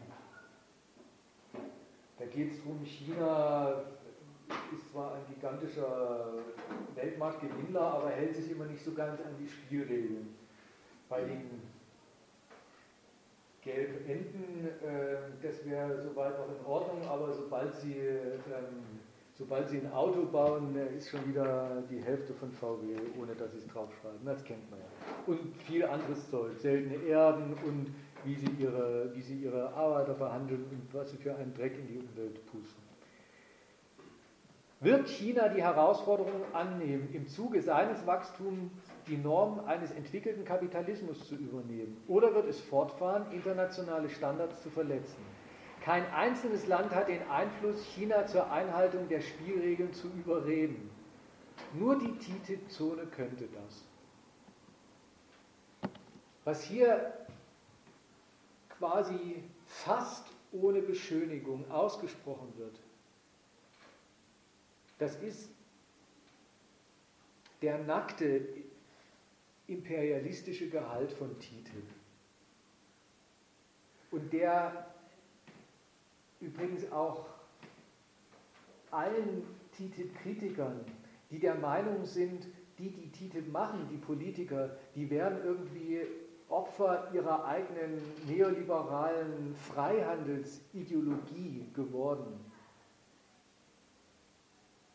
Die alle, die so denken, eines Besseren belehren sollte. Die geben sehr offen, nämlich zu Protokoll, diese beiden Zitate, wie instrumentell und überhaupt nicht ideologisch prinzipienreiterisch verblendet. Die Vertreter der Weltmarktgewinner zum Prinzip ihres Erfolgs stehen. Die, was, müssen sie, was, müssen Sie konstatieren? Es gibt Aufsteiger in diesem schönen ihrem Weltmarkt. Aufsteiger wie China, vor allem diese BRIC-Staaten im Allgemeinen, aber vor allem China. Und China ist ein Aufsteiger in verschiedenen Hinsichten. Einerseits klar, es macht immer mehr Geschäft, es zieht immer mehr internationale Zahlungsfähigkeit auf sich und macht in diesen handelsmäßigen und verkaufsmäßigen Hinsichten immer mehr Konkurrenz. Zugleich ist aber China ein Konkurrent noch in ganz anderer Weise geworden, nämlich in den beiden Hinsichten, die ich vorhin gesagt habe, als das sind dann, die gehören auch dazu, wenn man von Weltmarktgewinnertum und von Weltwirtschaftsmacht spricht. Erstens, China macht sich anheischig, jetzt schon mit verschiedenen Initiativen, das eigene Geld als eine Alternative zum Dollar und zum Euro zu installieren. China mit dem ganzen Erfolg, den es dabei hat, das hat sich an Dollar insbesondere, auch an Euro, aber vor allem an, an Dollar dumm und dämlich verdient. Auch in China haben den Nutzen nicht die, die die Arbeit machen, sondern einerseits die Unternehmen und auf der anderen Seite der Staat mit seiner Finanzmacht. Und das macht China jetzt zum Ausgangspunkt, zu sagen, Weltmarkterfolg kann doch nicht einfach darin bestehen, immer fremdes Geld zu verdienen, sondern umgekehrt dann auch mal das eigene Geld zu dem Geld auf der Welt zu machen, in dem sich jeder dann umtreiben muss, sodass keiner an einem selbst als China, als Quelle dieses Geldes vorbei kann. Und dann machen sie inzwischen untereinander, also in Asien macht China Handelsabkommen, äh, zum Beispiel mit Japan, wo sie vereinbaren, wir wollen unseren wechselseitigen Handel nicht mehr mit Dollar machen, sondern mit Yuan bzw. dem Japanergeld. China sagt den Ölstaaten, wenn ihr wollt, könnt ihr auch Yuan, ähm, geben wir euch auch Yuan für, ähm, für, euer, für euer Öl und Gas und so weiter und so fort. Und zugleich hat China auf eine Weise immer schon darauf bestanden und wird in, in der Hinsicht zusammen mit seinen Mit-BRICS-Staaten und so weiter immer, immer forscher und immer offensiver in der Gestaltung auch der Weltmarktordnungsinstitutionen. Da, wird, da machen sie eigene Freihandelsabkommen, da machen sie ähm, da gründen sie eine eigene, also neulich ist eine Alternative zum IWF gegründet worden.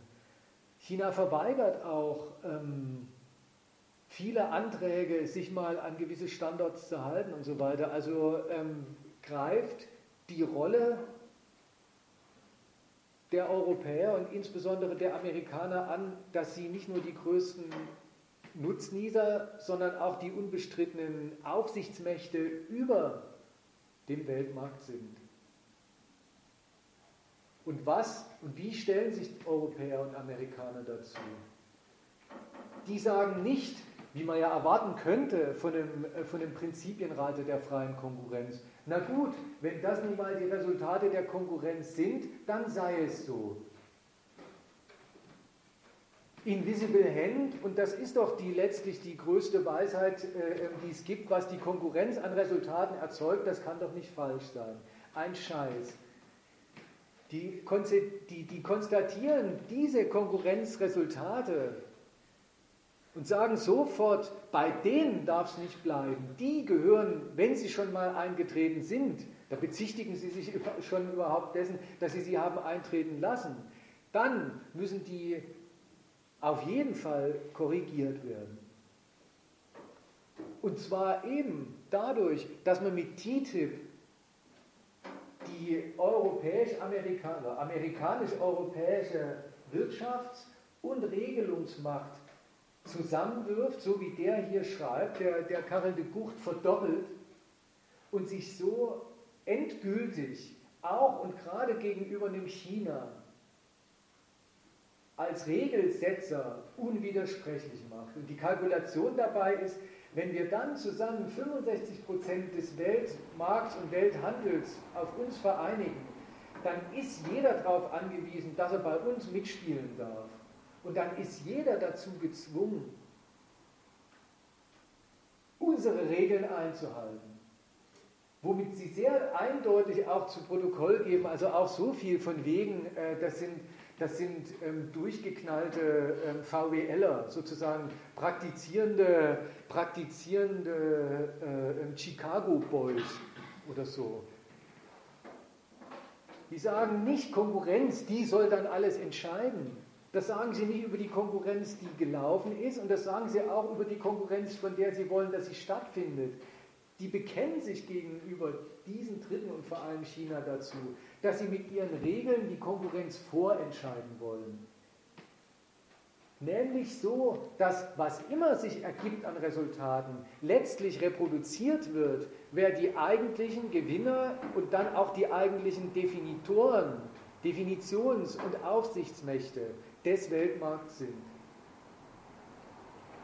Und das Dritte, was übrigens da drin steckt, was sie sehr offen zugeben, ja, ähm, wenn der schreibt, wo, wo war es jetzt? Wo war es? Ähm, kein einzelnes Land hat den Einfluss, China zur Einhaltung der Spielregeln zu überreden. Ja, die müssen zur Kenntnis nehmen, dass ihre ganzen WTO-Runden in ihrem Sinne gescheitert sind. Dass sie seit Jahren verhandeln und das an Freihandelsabkommen, an globalen Freihandelsabkommen nie hingekriegt haben. Und globale Freihandelsabkommen und Investitionsabkommen hat da immer die Bedeutung gehabt, alle, die sich daran beteiligen, alle Staaten, müssen zustimmen. TTIP ist der Versuch, wenn wir die nicht, wenn wir die nicht da hinkriegen, dass sie freiwillig zustimmen, dass sie ihren Willi drunter setzen, dass sie sich mit zu den auch zu den Instanzen und dann aber eben auch zu denen, die sich dran halten, machen, dann zwingen wir sie. Dann zwingen wir ihnen Regeln auf, über die wir uns mit denen gerade nicht geeinigt haben. Aber die müssen sich dann dran halten, weil sie sonst bei uns keinen Fuß auf den Boden kriegen. So viel halten die von den, von den Herren Regeln der, der freien Konkurrenz, die niemanden benachteiligen sollen und die alles ganz von eben invisible handmäßig unterscheidet. Gegenüber Dritten werden sie dann endgültig geständig, wie sehr alle Prinzipien privater Unternehmensfreiheit, privater Freiheit des Geldvermehrens über alle Grenzen hinweg damit stehen und fallen, dass sie ihnen den nationalen Nutzen gar nicht bloß in dem ökonomischen Sinne einspielen, sondern den Nutzen als den Oberaufsehern über den Rest der Welt. Gut, jetzt ähm, merkt ihr, mit Chlorhuhn hat man TTIP womöglich nicht ganz gut erfasst. Aber jetzt ähm, hoffe ich, dass ich euch nicht äh, zu Tode gequatscht habe. Ähm, sagt mal, was ihr einzuwenden habt oder nachzufragen und so weiter.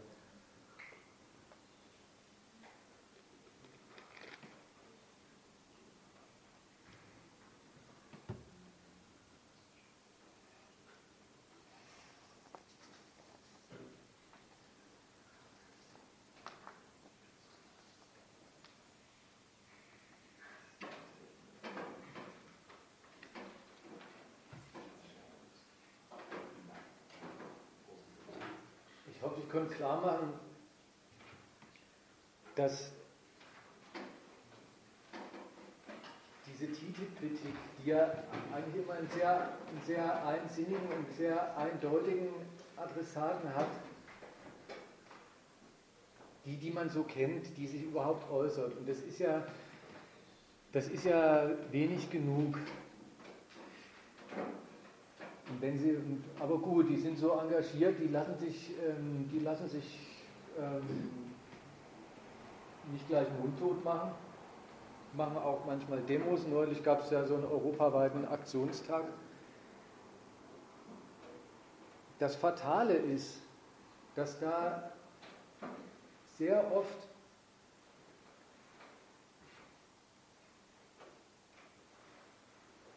die Politik in einer Weise adressiert wird, die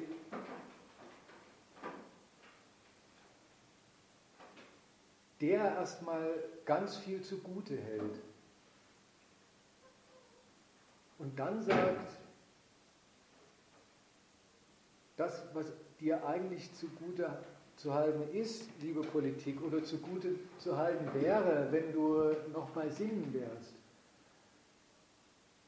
das, ähm, das verrätst du alles dadurch, eben, dass entweder äh, du dich auf, du, du dir von Lobbyisten die eigene Entscheidungsfreiheit wegkaufen lässt, oder, das ist die, das, was ich jetzt ein paar Mal zitiert habe was drauf gekommen bin ich äh, ähm, jetzt, oder äh, so richtig überdeutlich habe ich das an so einem TTIP-kritischen Artikel gefunden, der so ein Bourdieu-Zitat äh, zur Leitlinienüberschrift gemacht haben, hat. Ähm, der sagt, die, die, die, die Politiker, die sind zwar nicht gekauft, aber die sind alle eben Opfer ihrer eigenen neoliberalen Ideologie. Polit ja. dass, dass das keine gute Kritik an dem politischen Vorhaben TTIP ist.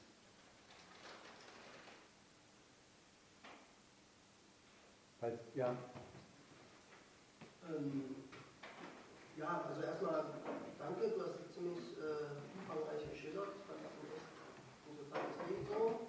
Und vom theoretischen Konstrukt hast du halt nicht recht. Also so, wenn man das so global betrachtet und dann am Ende bei dem liberalistischen Ansatz landet, macht auch Sinn und ist irgendwie auch die äh, sozusagen Logik, die du da aufgezeichnet hast, fand ich gut, aber man muss schon irgendwie auch verstehen, dass die Kritiker, denen du ja auch deine Kritik entgegenbringst, äh, schon mit einem relativen egozentrischen Bild daran gehen. Die fragen sich halt, was hat das äh, für einen direkten Effekt für uns als äh, sozusagen als in diesem Raum jetzt Lebende und nicht darüber hinaus. Also ich meine, die andere Kritik, die haben wir auch schon gehört, aber in der ersten Linie geht es natürlich, was hat das für einen Effekt auf uns. Genauso wie Umweltschutz betrieben wird, ist auch anthropozentrisch. Da geht es nicht um die Umwelt, sondern um uns. Also da will ich gar nicht das als dagegen setzen, sondern eher so einfach, dass das schon auch eine Logik ist, mit der man vielleicht auch eine größere Masse hier erreichen kann. Und einfach sagt, es hat einen negativen Einfluss für uns hier. Also, ohne das jetzt. Ja, das, das, mag, ja, das, das mag ja sein. Dass man, ähm, und ich meine auch nicht, man soll, man soll unzufrieden sein aufgrund irgendwelcher esoterischen oder ähm, metaphysischen ähm, Gesichtspunkte, die irgendwo über einem schweben. Und ähm, wenn man von TTIP befürchtet, das macht das eigene Leben womöglich ähm, unschöner, als es bisher ist. Und man hat dafür Anhaltspunkte. Ja, dann, dann ist es halt das, dann ist das der Ausgangspunkt. Nur, die Frage ist doch, wie man dann weitermacht. Ja, das ist die, von mir aus traut man seinen Politikern das zu, dass sie, dass sie ein Abkommen verhandeln, in dem sie schlanker Hand irgendwelche Verbraucher- oder Umweltschutzbestimmungen nivellieren. Wie kommt man eigentlich darauf? Was gibt man da selber für ein Urteil über die Politik ab, dass man und das meine ich, ähm, und das, das ist mein Vorwurf. Mein Vorwurf ist nicht, dass, die nicht, äh, dass sie egozentrisch sind.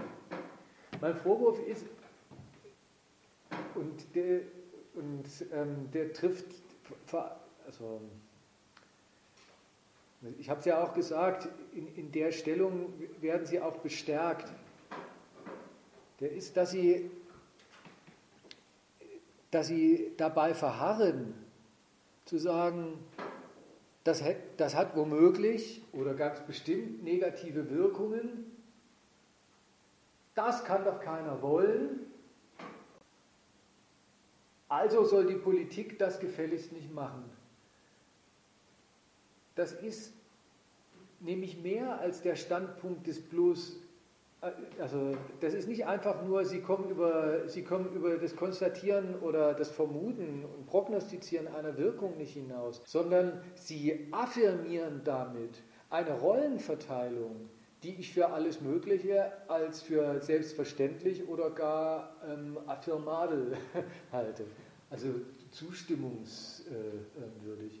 Weil sie, weil sie nämlich zugleich damit der Politik hinreden, die hätte dafür zu sorgen, dass das nicht eintritt.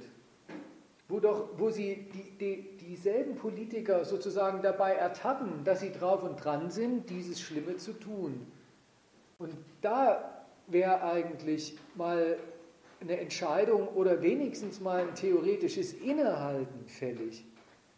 Vielleicht Vielleicht ist Politik für was anderes da. Vielleicht hat ja die Politik eigene Zwecke, in die der Schaden, den man vermutet oder dessen man sich ganz sicher ist, einfach so inbegriffen ist. Vielleicht müssen Politiker gar nicht ihre Verantwortung missachten, sondern die nehmen ihre Verantwortung wahr, nämlich die, die sie haben. Und vielleicht ist die was viel Unschöneres als ähm, eine Schutzverantwortung für die Menschen, die unter ihren Fittichen leben.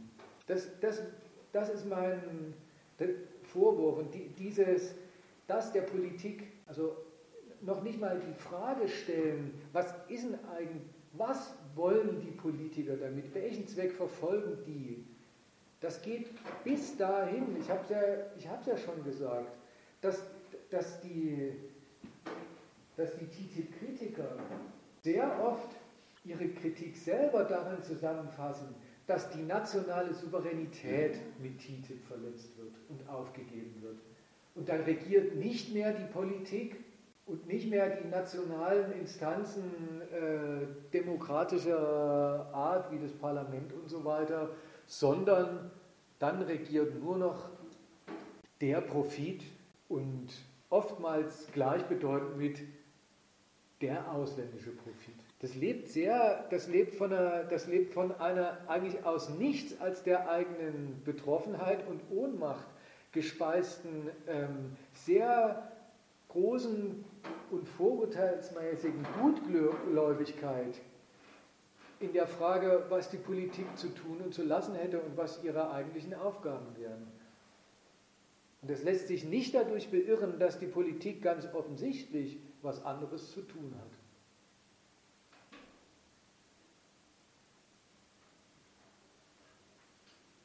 Ich habe neu so ein Flugblatt in die Hand gekriegt, das ist in Bremen verteilt worden. Ähm, da haben sie geschrieben, ähm, mit TTIP wird demnächst die Gestaltungsfreiheit der Parlamente verringert und, einge und, und beschnitten zugunsten von Profitinteressen.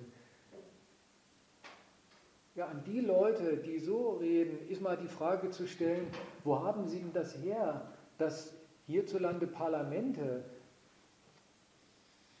wenn man sie nur lassen würde, andauernd gegen Profitinteressen zu Felde ziehen würden. Das ist doch gar nicht wahr. Die also merkst du, da wird ein Gegensatz zwischen, zwischen frei und Souveränität und souverän ausgeübter und demokratisch legitimierter Politik und Profitinteressen gemacht. Zumindest von der Politik aus, die es gibt, ist von diesem Gegensatz nichts zu spüren. Aber die Kritiker stehen partout auf diesem Standpunkt und lassen sich trotz aller anderen Erfahrungen davon nicht abbringen. Das ist mein Vorwurf und nicht, dass sie, dass sie sagen, ähm, ich, das ist eine schlechte Wirkung und ich sage, ähm, jetzt sei mal ein bisschen philosophisch und denke nicht immer nur an dich. Es ist halt so, wenn man der Wirkung mal wirklich auf die Spur kommen will, wenn man, wenn man wirklich verhindern will, was man, was man da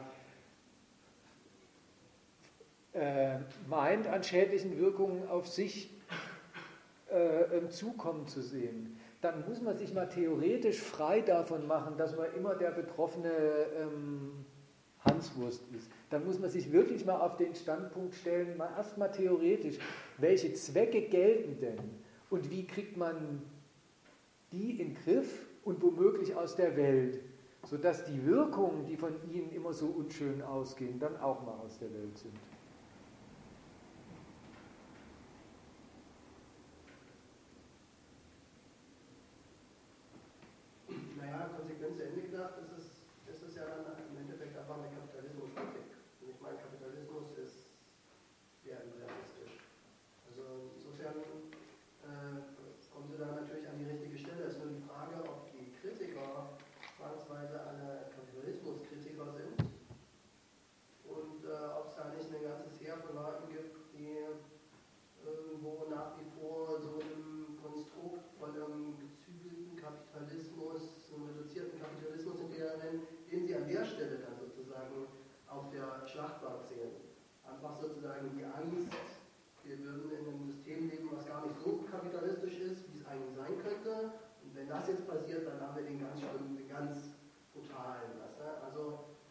Ja, das, das ist ja auch so eine Stelle. Und dann, klar, also die Fundamentalkritik ist natürlich eine Kapitalismuskritik und die ist auch konsequent richtig zu Ende gedacht. Und die Frage, ob alle das gerne so wollen. Definitiv nicht.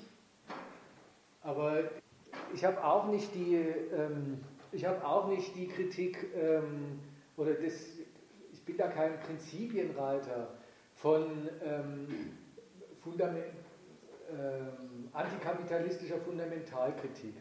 Und alles andere wäre sozusagen unter meiner Würde, sondern da muss man schon sagen, gut, man will den Unterschied machen und die sind ja gewillt, ihn zu machen, zwischen einem gezügelten, einem national eingehegten und einem ungezügelten, auch international entschränkten Kapitalismus. Da ist, und, und, und da ist meine Kritik nicht so äh, methodisch, ähm, ich bin Fan von Fundamentalkritik und, und drunter mache ich es nicht, sondern ich wollte, und das sollte der Vortrag ja auch ein Stück vorführen, wenn, wenn, du selber schon drauf kommst, es läuft auf eine Kapitalismuskritik raus oder an TTIP, geht sie dann genau so? Ja, das liegt eben daran, dass, man, dass es für sich verquer ist, einen Unterschied machen zu wollen, von dem der Kapitalismus selber, so wie er sich darbietet, und das heißt vor allem seine wirklichen politischen Subjekte, im Moment ganz fest der Meinung sind, wenn es ihn jemals gegeben hätte, diesen Unterschied, dann muss er aus der Welt. Ja, TTIP, man kann ja versuchsweise mal sagen, wäre nicht ein bisschen weniger Kapitalismus, ein bisschen weniger schädlich. Kapitalismus ohne TTIP, wäre das nicht was? Da fällt mir als erstes auch bei den TTIP-Kritikern, das sind doch die üblichen Verdächtigen. Und das meine ich gar nicht in dem Sinne bösartig wie die bürgerliche Presse, die, die beschimpft einer, einer Frankfurter Allgemeinen Zeitung oder sonst irgendwelchen ähm, Journalisten und Pro-TTIP-Rednern, äh, ähm, denen reicht es, ähm, wenn sie sagen, ach, die, die jetzt, äh, die, jetzt gegen TTIP protestieren, die haben doch neulich schon gegen Atomkraft protestiert, sind doch die, die immer protestieren. Als ob das als ob, das ein, als ob das eine sachliche Zurückweisung eines Einwands wäre, wenn man sagt, der ist neulich auch schon mal geäußert worden. Wenn die, die, wenn die Antikritiker ähm, diesen Maßstab auf sich selbst anwenden würden und müssten ihre Zeitungsredaktion zusperren, Na gut. Was ich aber sagen will, wenn ich sage, die üblichen Verdächtigen, das ist folgendes. Die, die jetzt sagen, wenigstens kein TTIP, die sind selber lange vor TTIP politisch, als Vereine, als Aktivisten, sonst wie, doch mit nichts anderem befasst gewesen, als mit den Hässlichkeiten, zu denen es der Kapitalismus ganz ohne TTIP schon gebracht hat. Die würden, wenn man sie fragt, nie sagen, national, jedenfalls ohne TTIP, ist der Kapitalismus umweltmäßig sauber. Die würden selber nie sagen, ohne TTIP ist er wenigstens sozial und nimmt Rücksicht. Weil es sind auch lauter Umweltverbände, es sind Wohlfahrtsverbände, die mit nichts zu tun haben als mit den sozialen Randexistenzen und Marginalisierten und so weiter der Gesellschaft. Das sind Gewerkschaften, deren einziger und anscheinend auch ganz ohne TTIP dauerhafter Existenzgrund darin besteht, dass man ohne Gewerkschaftskampf von seinem Lohn nicht leben kann. Und wer das nicht geglaubt hat, der ist jetzt spätestens da, davon eines Besseren belehrt worden, dass der deutsche Staat seinerseits gemeint hat, mal neulich, vor ein paar Monaten, ähm, bei so wenig Gewerkschaft muss er wenigstens für einen Mindestlohn sorgen und so weiter und so fort. Also die, die TTIP-Kritiker sind, sich als solche aufbauen, die, die stehen selber als Vereine und so weiter und so fort dafür, wie ekelhaft der Kapitalismus von sich aus schon ist.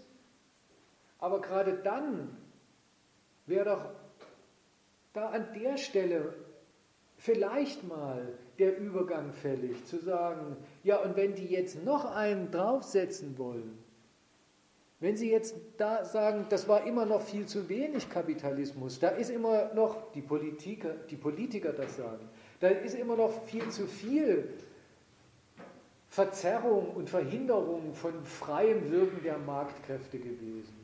Dann hat das vielleicht, dann, dann hat das vielleicht was mit dem zu tun, was wir an schlechten Wirkungen immer schon bemerken und zum Gegenstand unserer politischen oder sonst wie fürsorgerischen Aktivität haben. Das, ist, das, das Schräge ist, wenn, Sie, wenn diese TTIP-Kritiker sich hinstellen und sagen, unsozial, unökologisch, undemokratisch sei das TTIP. Da, da meinen Sie, haben Sie einen riesigen Schlager gelandet. Boah, das haut rein. Und es stimmt ja. Keiner in der Gesellschaft würde sagen, unsozial fetzt. Unökologisch finde ich geil. Das ist, da kriegt man jeden dazu zu sagen, nein, unökologisch soll natürlich nicht sein. Aber umgekehrt,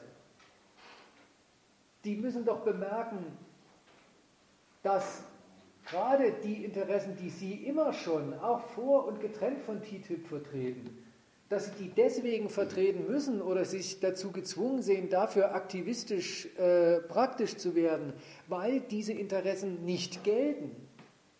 Die Nichtgeltung von sowas wie ähm, die Umwelt soll nachhaltig tauglich sein für alle, die schniefen und im See baden wollen und sonst was und Pilze essen das Leben soll tauglich sein, auch für die, also für, für alte, junge, Kranke und die Pumperl gesund und sowieso. Und, und die Arbeit, die soll nicht krank machen, sondern Wohlstand schaffen und so weiter.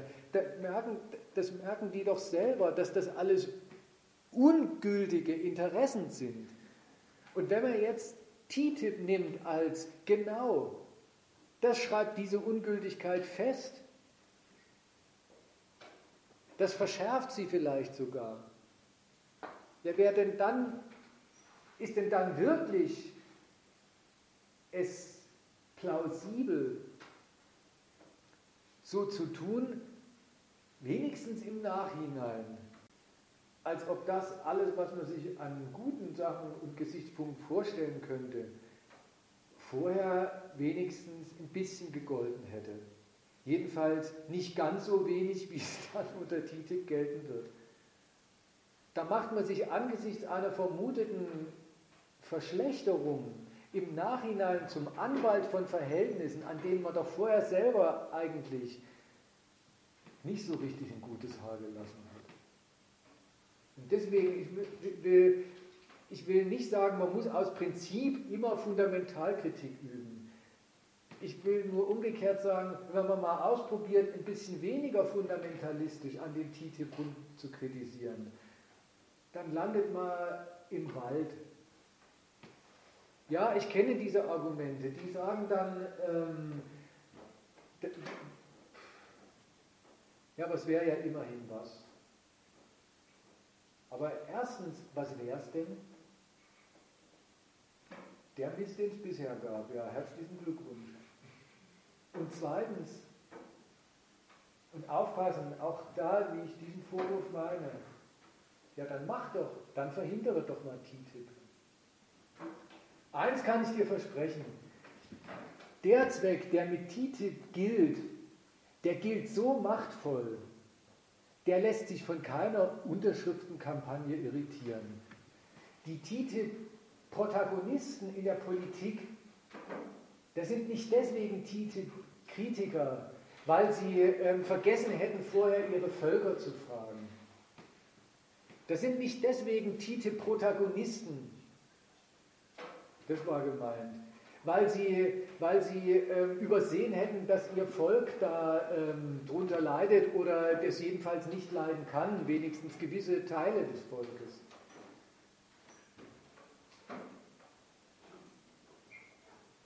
Die sind deswegen TTIP-Protagonisten, eben aus den Gründen, ähm, die ich aufgezählt habe und die sich damit zusammenfassen lassen, dass nämlich das, was der Zweck derer ist, dies machen, eine kapitalistische Nation kapitalistisch voranbringen und damit den Staat, der diesen Kapitalismus verwaltet, als politische Macht groß und mächtig und dick und fett in der Welt zu machen, sodass kein anderer Staat an dem vorbei kann.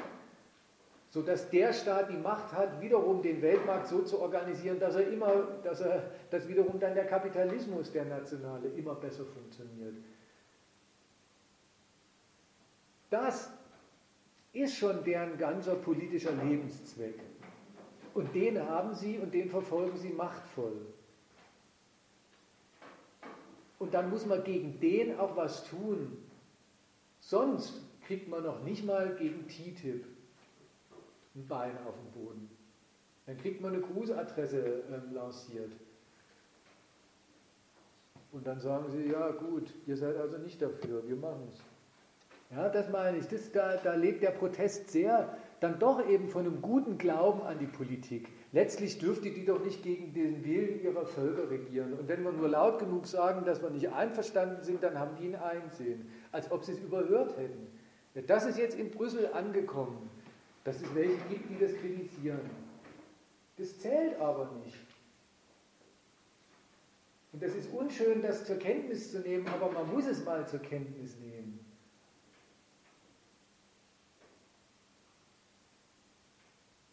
So billig kommt man denen nicht aus. Nicht mit einer Unterschriftenkampagne, nicht mit Erinnerungen und dann am Ende sogar noch mit einer Erinnerung dran, ey, ihr tut eurer Macht doch nichts Gutes. Da wird dann die TTIP-Kritik, und da will ich sie jetzt nicht, da will ich jetzt nicht pauschal verurteilen, sondern das soll nur für die gelten, für die es dann halt gilt. Da wird sie nämlich sehr schnell sehr nationalistisch. Übrigens kleine Anklänge von Nationalismus bemerke ich schon bei der Kritik am Klonen. Keiner von denen hat wirklich geprüft, ob eine Antibiotikabehandlung während der Aufzucht oder eine Chlorbehandlung nach der Schlachtung für den, der das Huhn dann nachher äh, bei Kentucky Fried Chicken oder in seinem Hühnerauflauf oder sonst wo isst, eigentlich schädlicher ist.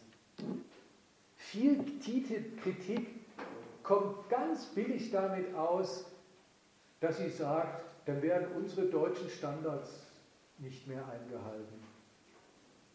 Und da fällt dann die Güte des Standards damit, dass er schwarz-rot-gold ist, schon zusammen. Äh, ja. Das nicht verstanden. Ja. Ähm, du hast gesagt, man soll die Politiker nicht kritisieren dadurch, dass sie irgendeiner falschen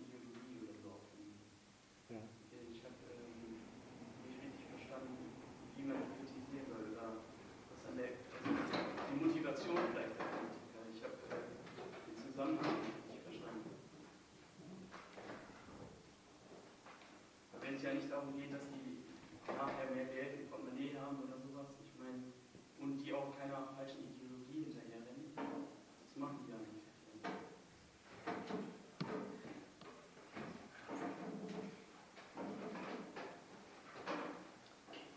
Die Politiker.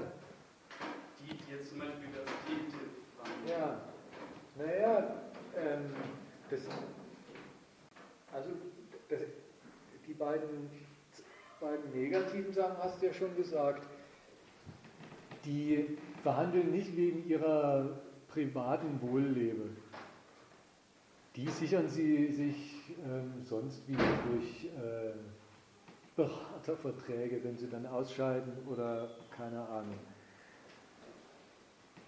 Und eine Ideologie in dem Sinne sitzen sie auch nicht auf. Das wollte ich, damit, das wollte ich dadurch äh, ähm, charakterisiert haben, zurückgewiesen haben. Ganz zum Schluss unter anderem dadurch, ähm, dass die selber vorführen, wie sie, wenn man schon so reden will, gegen jede Ideologie von Freihandel, freier Konkurrenz und der, de, dem Rationalismus des der rentabelste soll gewinnen, wie sie selber dagegen vorgehen, wie sie selber damit umgehen, wenn ihnen die Resultate nicht passen. Und in demselben, in derselben Klarstellung, meine steckt dann aber umgekehrt auch positiv durchaus ähm, das, worum es ihnen geht. Politiker machen sich zum Zweck, den Erfolg ihrer Nation Sie, sie als Amtsträger sind sie die Personifizierung der erstens der politischen Macht in der Nation und damit zweitens der, ähm, der gesellschaftlich gültigen Zwecksetzungen. So, und wenn man also das von den Politikerpersonen mal wegnimmt und sagt, die machen sich zum Anliegen den Erfolg ihrer Nation und das heißt den Erfolg der staatlichen Macht, die, die diese Nation regiert, dann besteht der Erfolg darin, das ist wie bei jeder Herrschaft, dass bei jeder politischen staatlichen Herrschaft den, den, die Gesellschaft, über die man gebietet, so herzurichten, dass sie materiell die politische Macht nicht nur reproduziert, immer auf der gleichen Stufenleiter, sondern eine immer möglichst eine immer größere materielle Basis für die Freiheit des nationalen nach innen wie nach außen gerichteten Machtgebrauchs ist. Also das Beispiel vom Anfang, das war ja, das ist ja mehr als ein Beispiel. Wenn der Schäuble als Finanzminister hergeht und sagt schwarze Null, ja, dann, dann tippt er ein Stück des staatlichen Materialismus an. Einen Kapitalismus in den Grenzen der Bundesrepublik Deutschlands zu organisieren, der dem Staat, der diesen Kapitalismus organisiert, dieser politischen Macht alles in die Hände spielt materiell, was die braucht, um als Macht frei, souverän und möglichst ungehindert zu agieren. Das Geld, was der ein, also der, der, das Geld, was er einnimmt per Steuern, auch die, die, das, was sich so ein Staat meint, an Verschuldung leisten zu können, das, das, ist, das ist die ökonomische Art und Weise, aus dessen Macht auszudrücken. Das hat er an Macht. Das kann er sich dann leisten. So groß kann eine Armee sein, so riesig sein Beamtenheer. Und eben, er stattet sich mit allem aus, mit allem Personal und allem Material, was er, was er, was er für seine Projekte für nötig hält. Das erste, ganz grundlegende Projekt ist, die Macht überhaupt zu sichern und immer aufs Neue zu sichern, aber dann eben dafür zu sorgen, dass sie, dass sie, ähm, dass sie ausgreift. Also die, die, und, und, und dieser Materialismus politischer Macht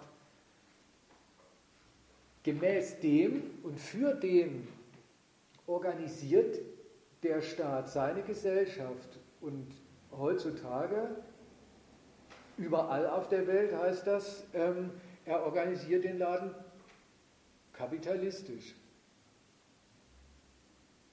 Was dann umgekehrt wiederum heißt, mit, einem kapitalistischen, mit einer kapitalistischen Ökonomie hat dann der Staat wiederum auch erstens ganz viele Freiheiten, aber um die zu erhalten und auszubauen, hat er auch ganz viele Notwendigkeiten, eben die, den, den Kapitalismus ähm, zum Florieren zu bringen. Da muss er Gesetze erlassen, da muss er für allerhand Bedingungen sorgen, da muss er auch die, so manche Einschränkungen machen. Und so geht es ähm, so dahin. Also meinte ich, das ist der, das ist der, mal so ganz allgemein gesagt, der, der kapitalistische Inhalt erstens von staatlicher Macht und zweitens dann auch der Zweck staatlicher Macht. Der besteht dann darin, den nationalen Kapitalismus zu einem Erfolgsmodell zu machen, weil davon lebt die staatliche Macht. Und auch, und gerade, und, und, und das merkst und, und, an dem, am Vergleich mit ihresgleichen wird es so richtig schlagend. Dann, sie, ähm, dann, dann tritt sie auf gegenüber anderen Staaten, die ja auch immerhin Staaten sind, die über ein Volk und ein Land und eine Ökonomie und was weiß ich ähm, regieren. Aber wenn du, eine, wenn du über einen wirklich wuchtigen, international eingehausten Kapitalismus verfügst, von, mit allen möglichen Handel treibst, daraus immerzu ähm, die, den Geldreichtum der Nation vermehrst, dann schaffst du lauter Abhängigkeiten anderer Ökonomien die sich dann auch die anderen Staaten angelegen sein lassen und sich einleuchten lassen und dann von dir so manche Vorschrift ähm, auch bieten lassen. Dann sind sie abhängig von zwischenstaatlichen Krediten und so weiter und so fort. Also das taucht bis hin zu ähm, Jetzt gut, an Russland beißen sich vielleicht die Zähne aus, das wird man sehen, aber gegenüber anderen kleineren Staaten wird es ja andauernd schon praktiziert, bis hin dazu, dass man rein negativ, rein zerstörerisch die ökonomische Abhängigkeit ummünzen kann in so eine Embargo- oder sanktionsmäßige Waffe. Und dann, dann sanktionierst du andere Mächte so lange, bis sie sagen, okay, ich gebe nach. Also das ist dann, das ist dann dieser, das ist dann gleich dieser ganz gegensätzliche negative Gebrauch der staatlichen, dessen, was ich gesagt habe, das ist staatliche Wirtschaftsmacht. Ich weiß nicht, konntest du die Frage von dir irgendwie beantworten? Ja.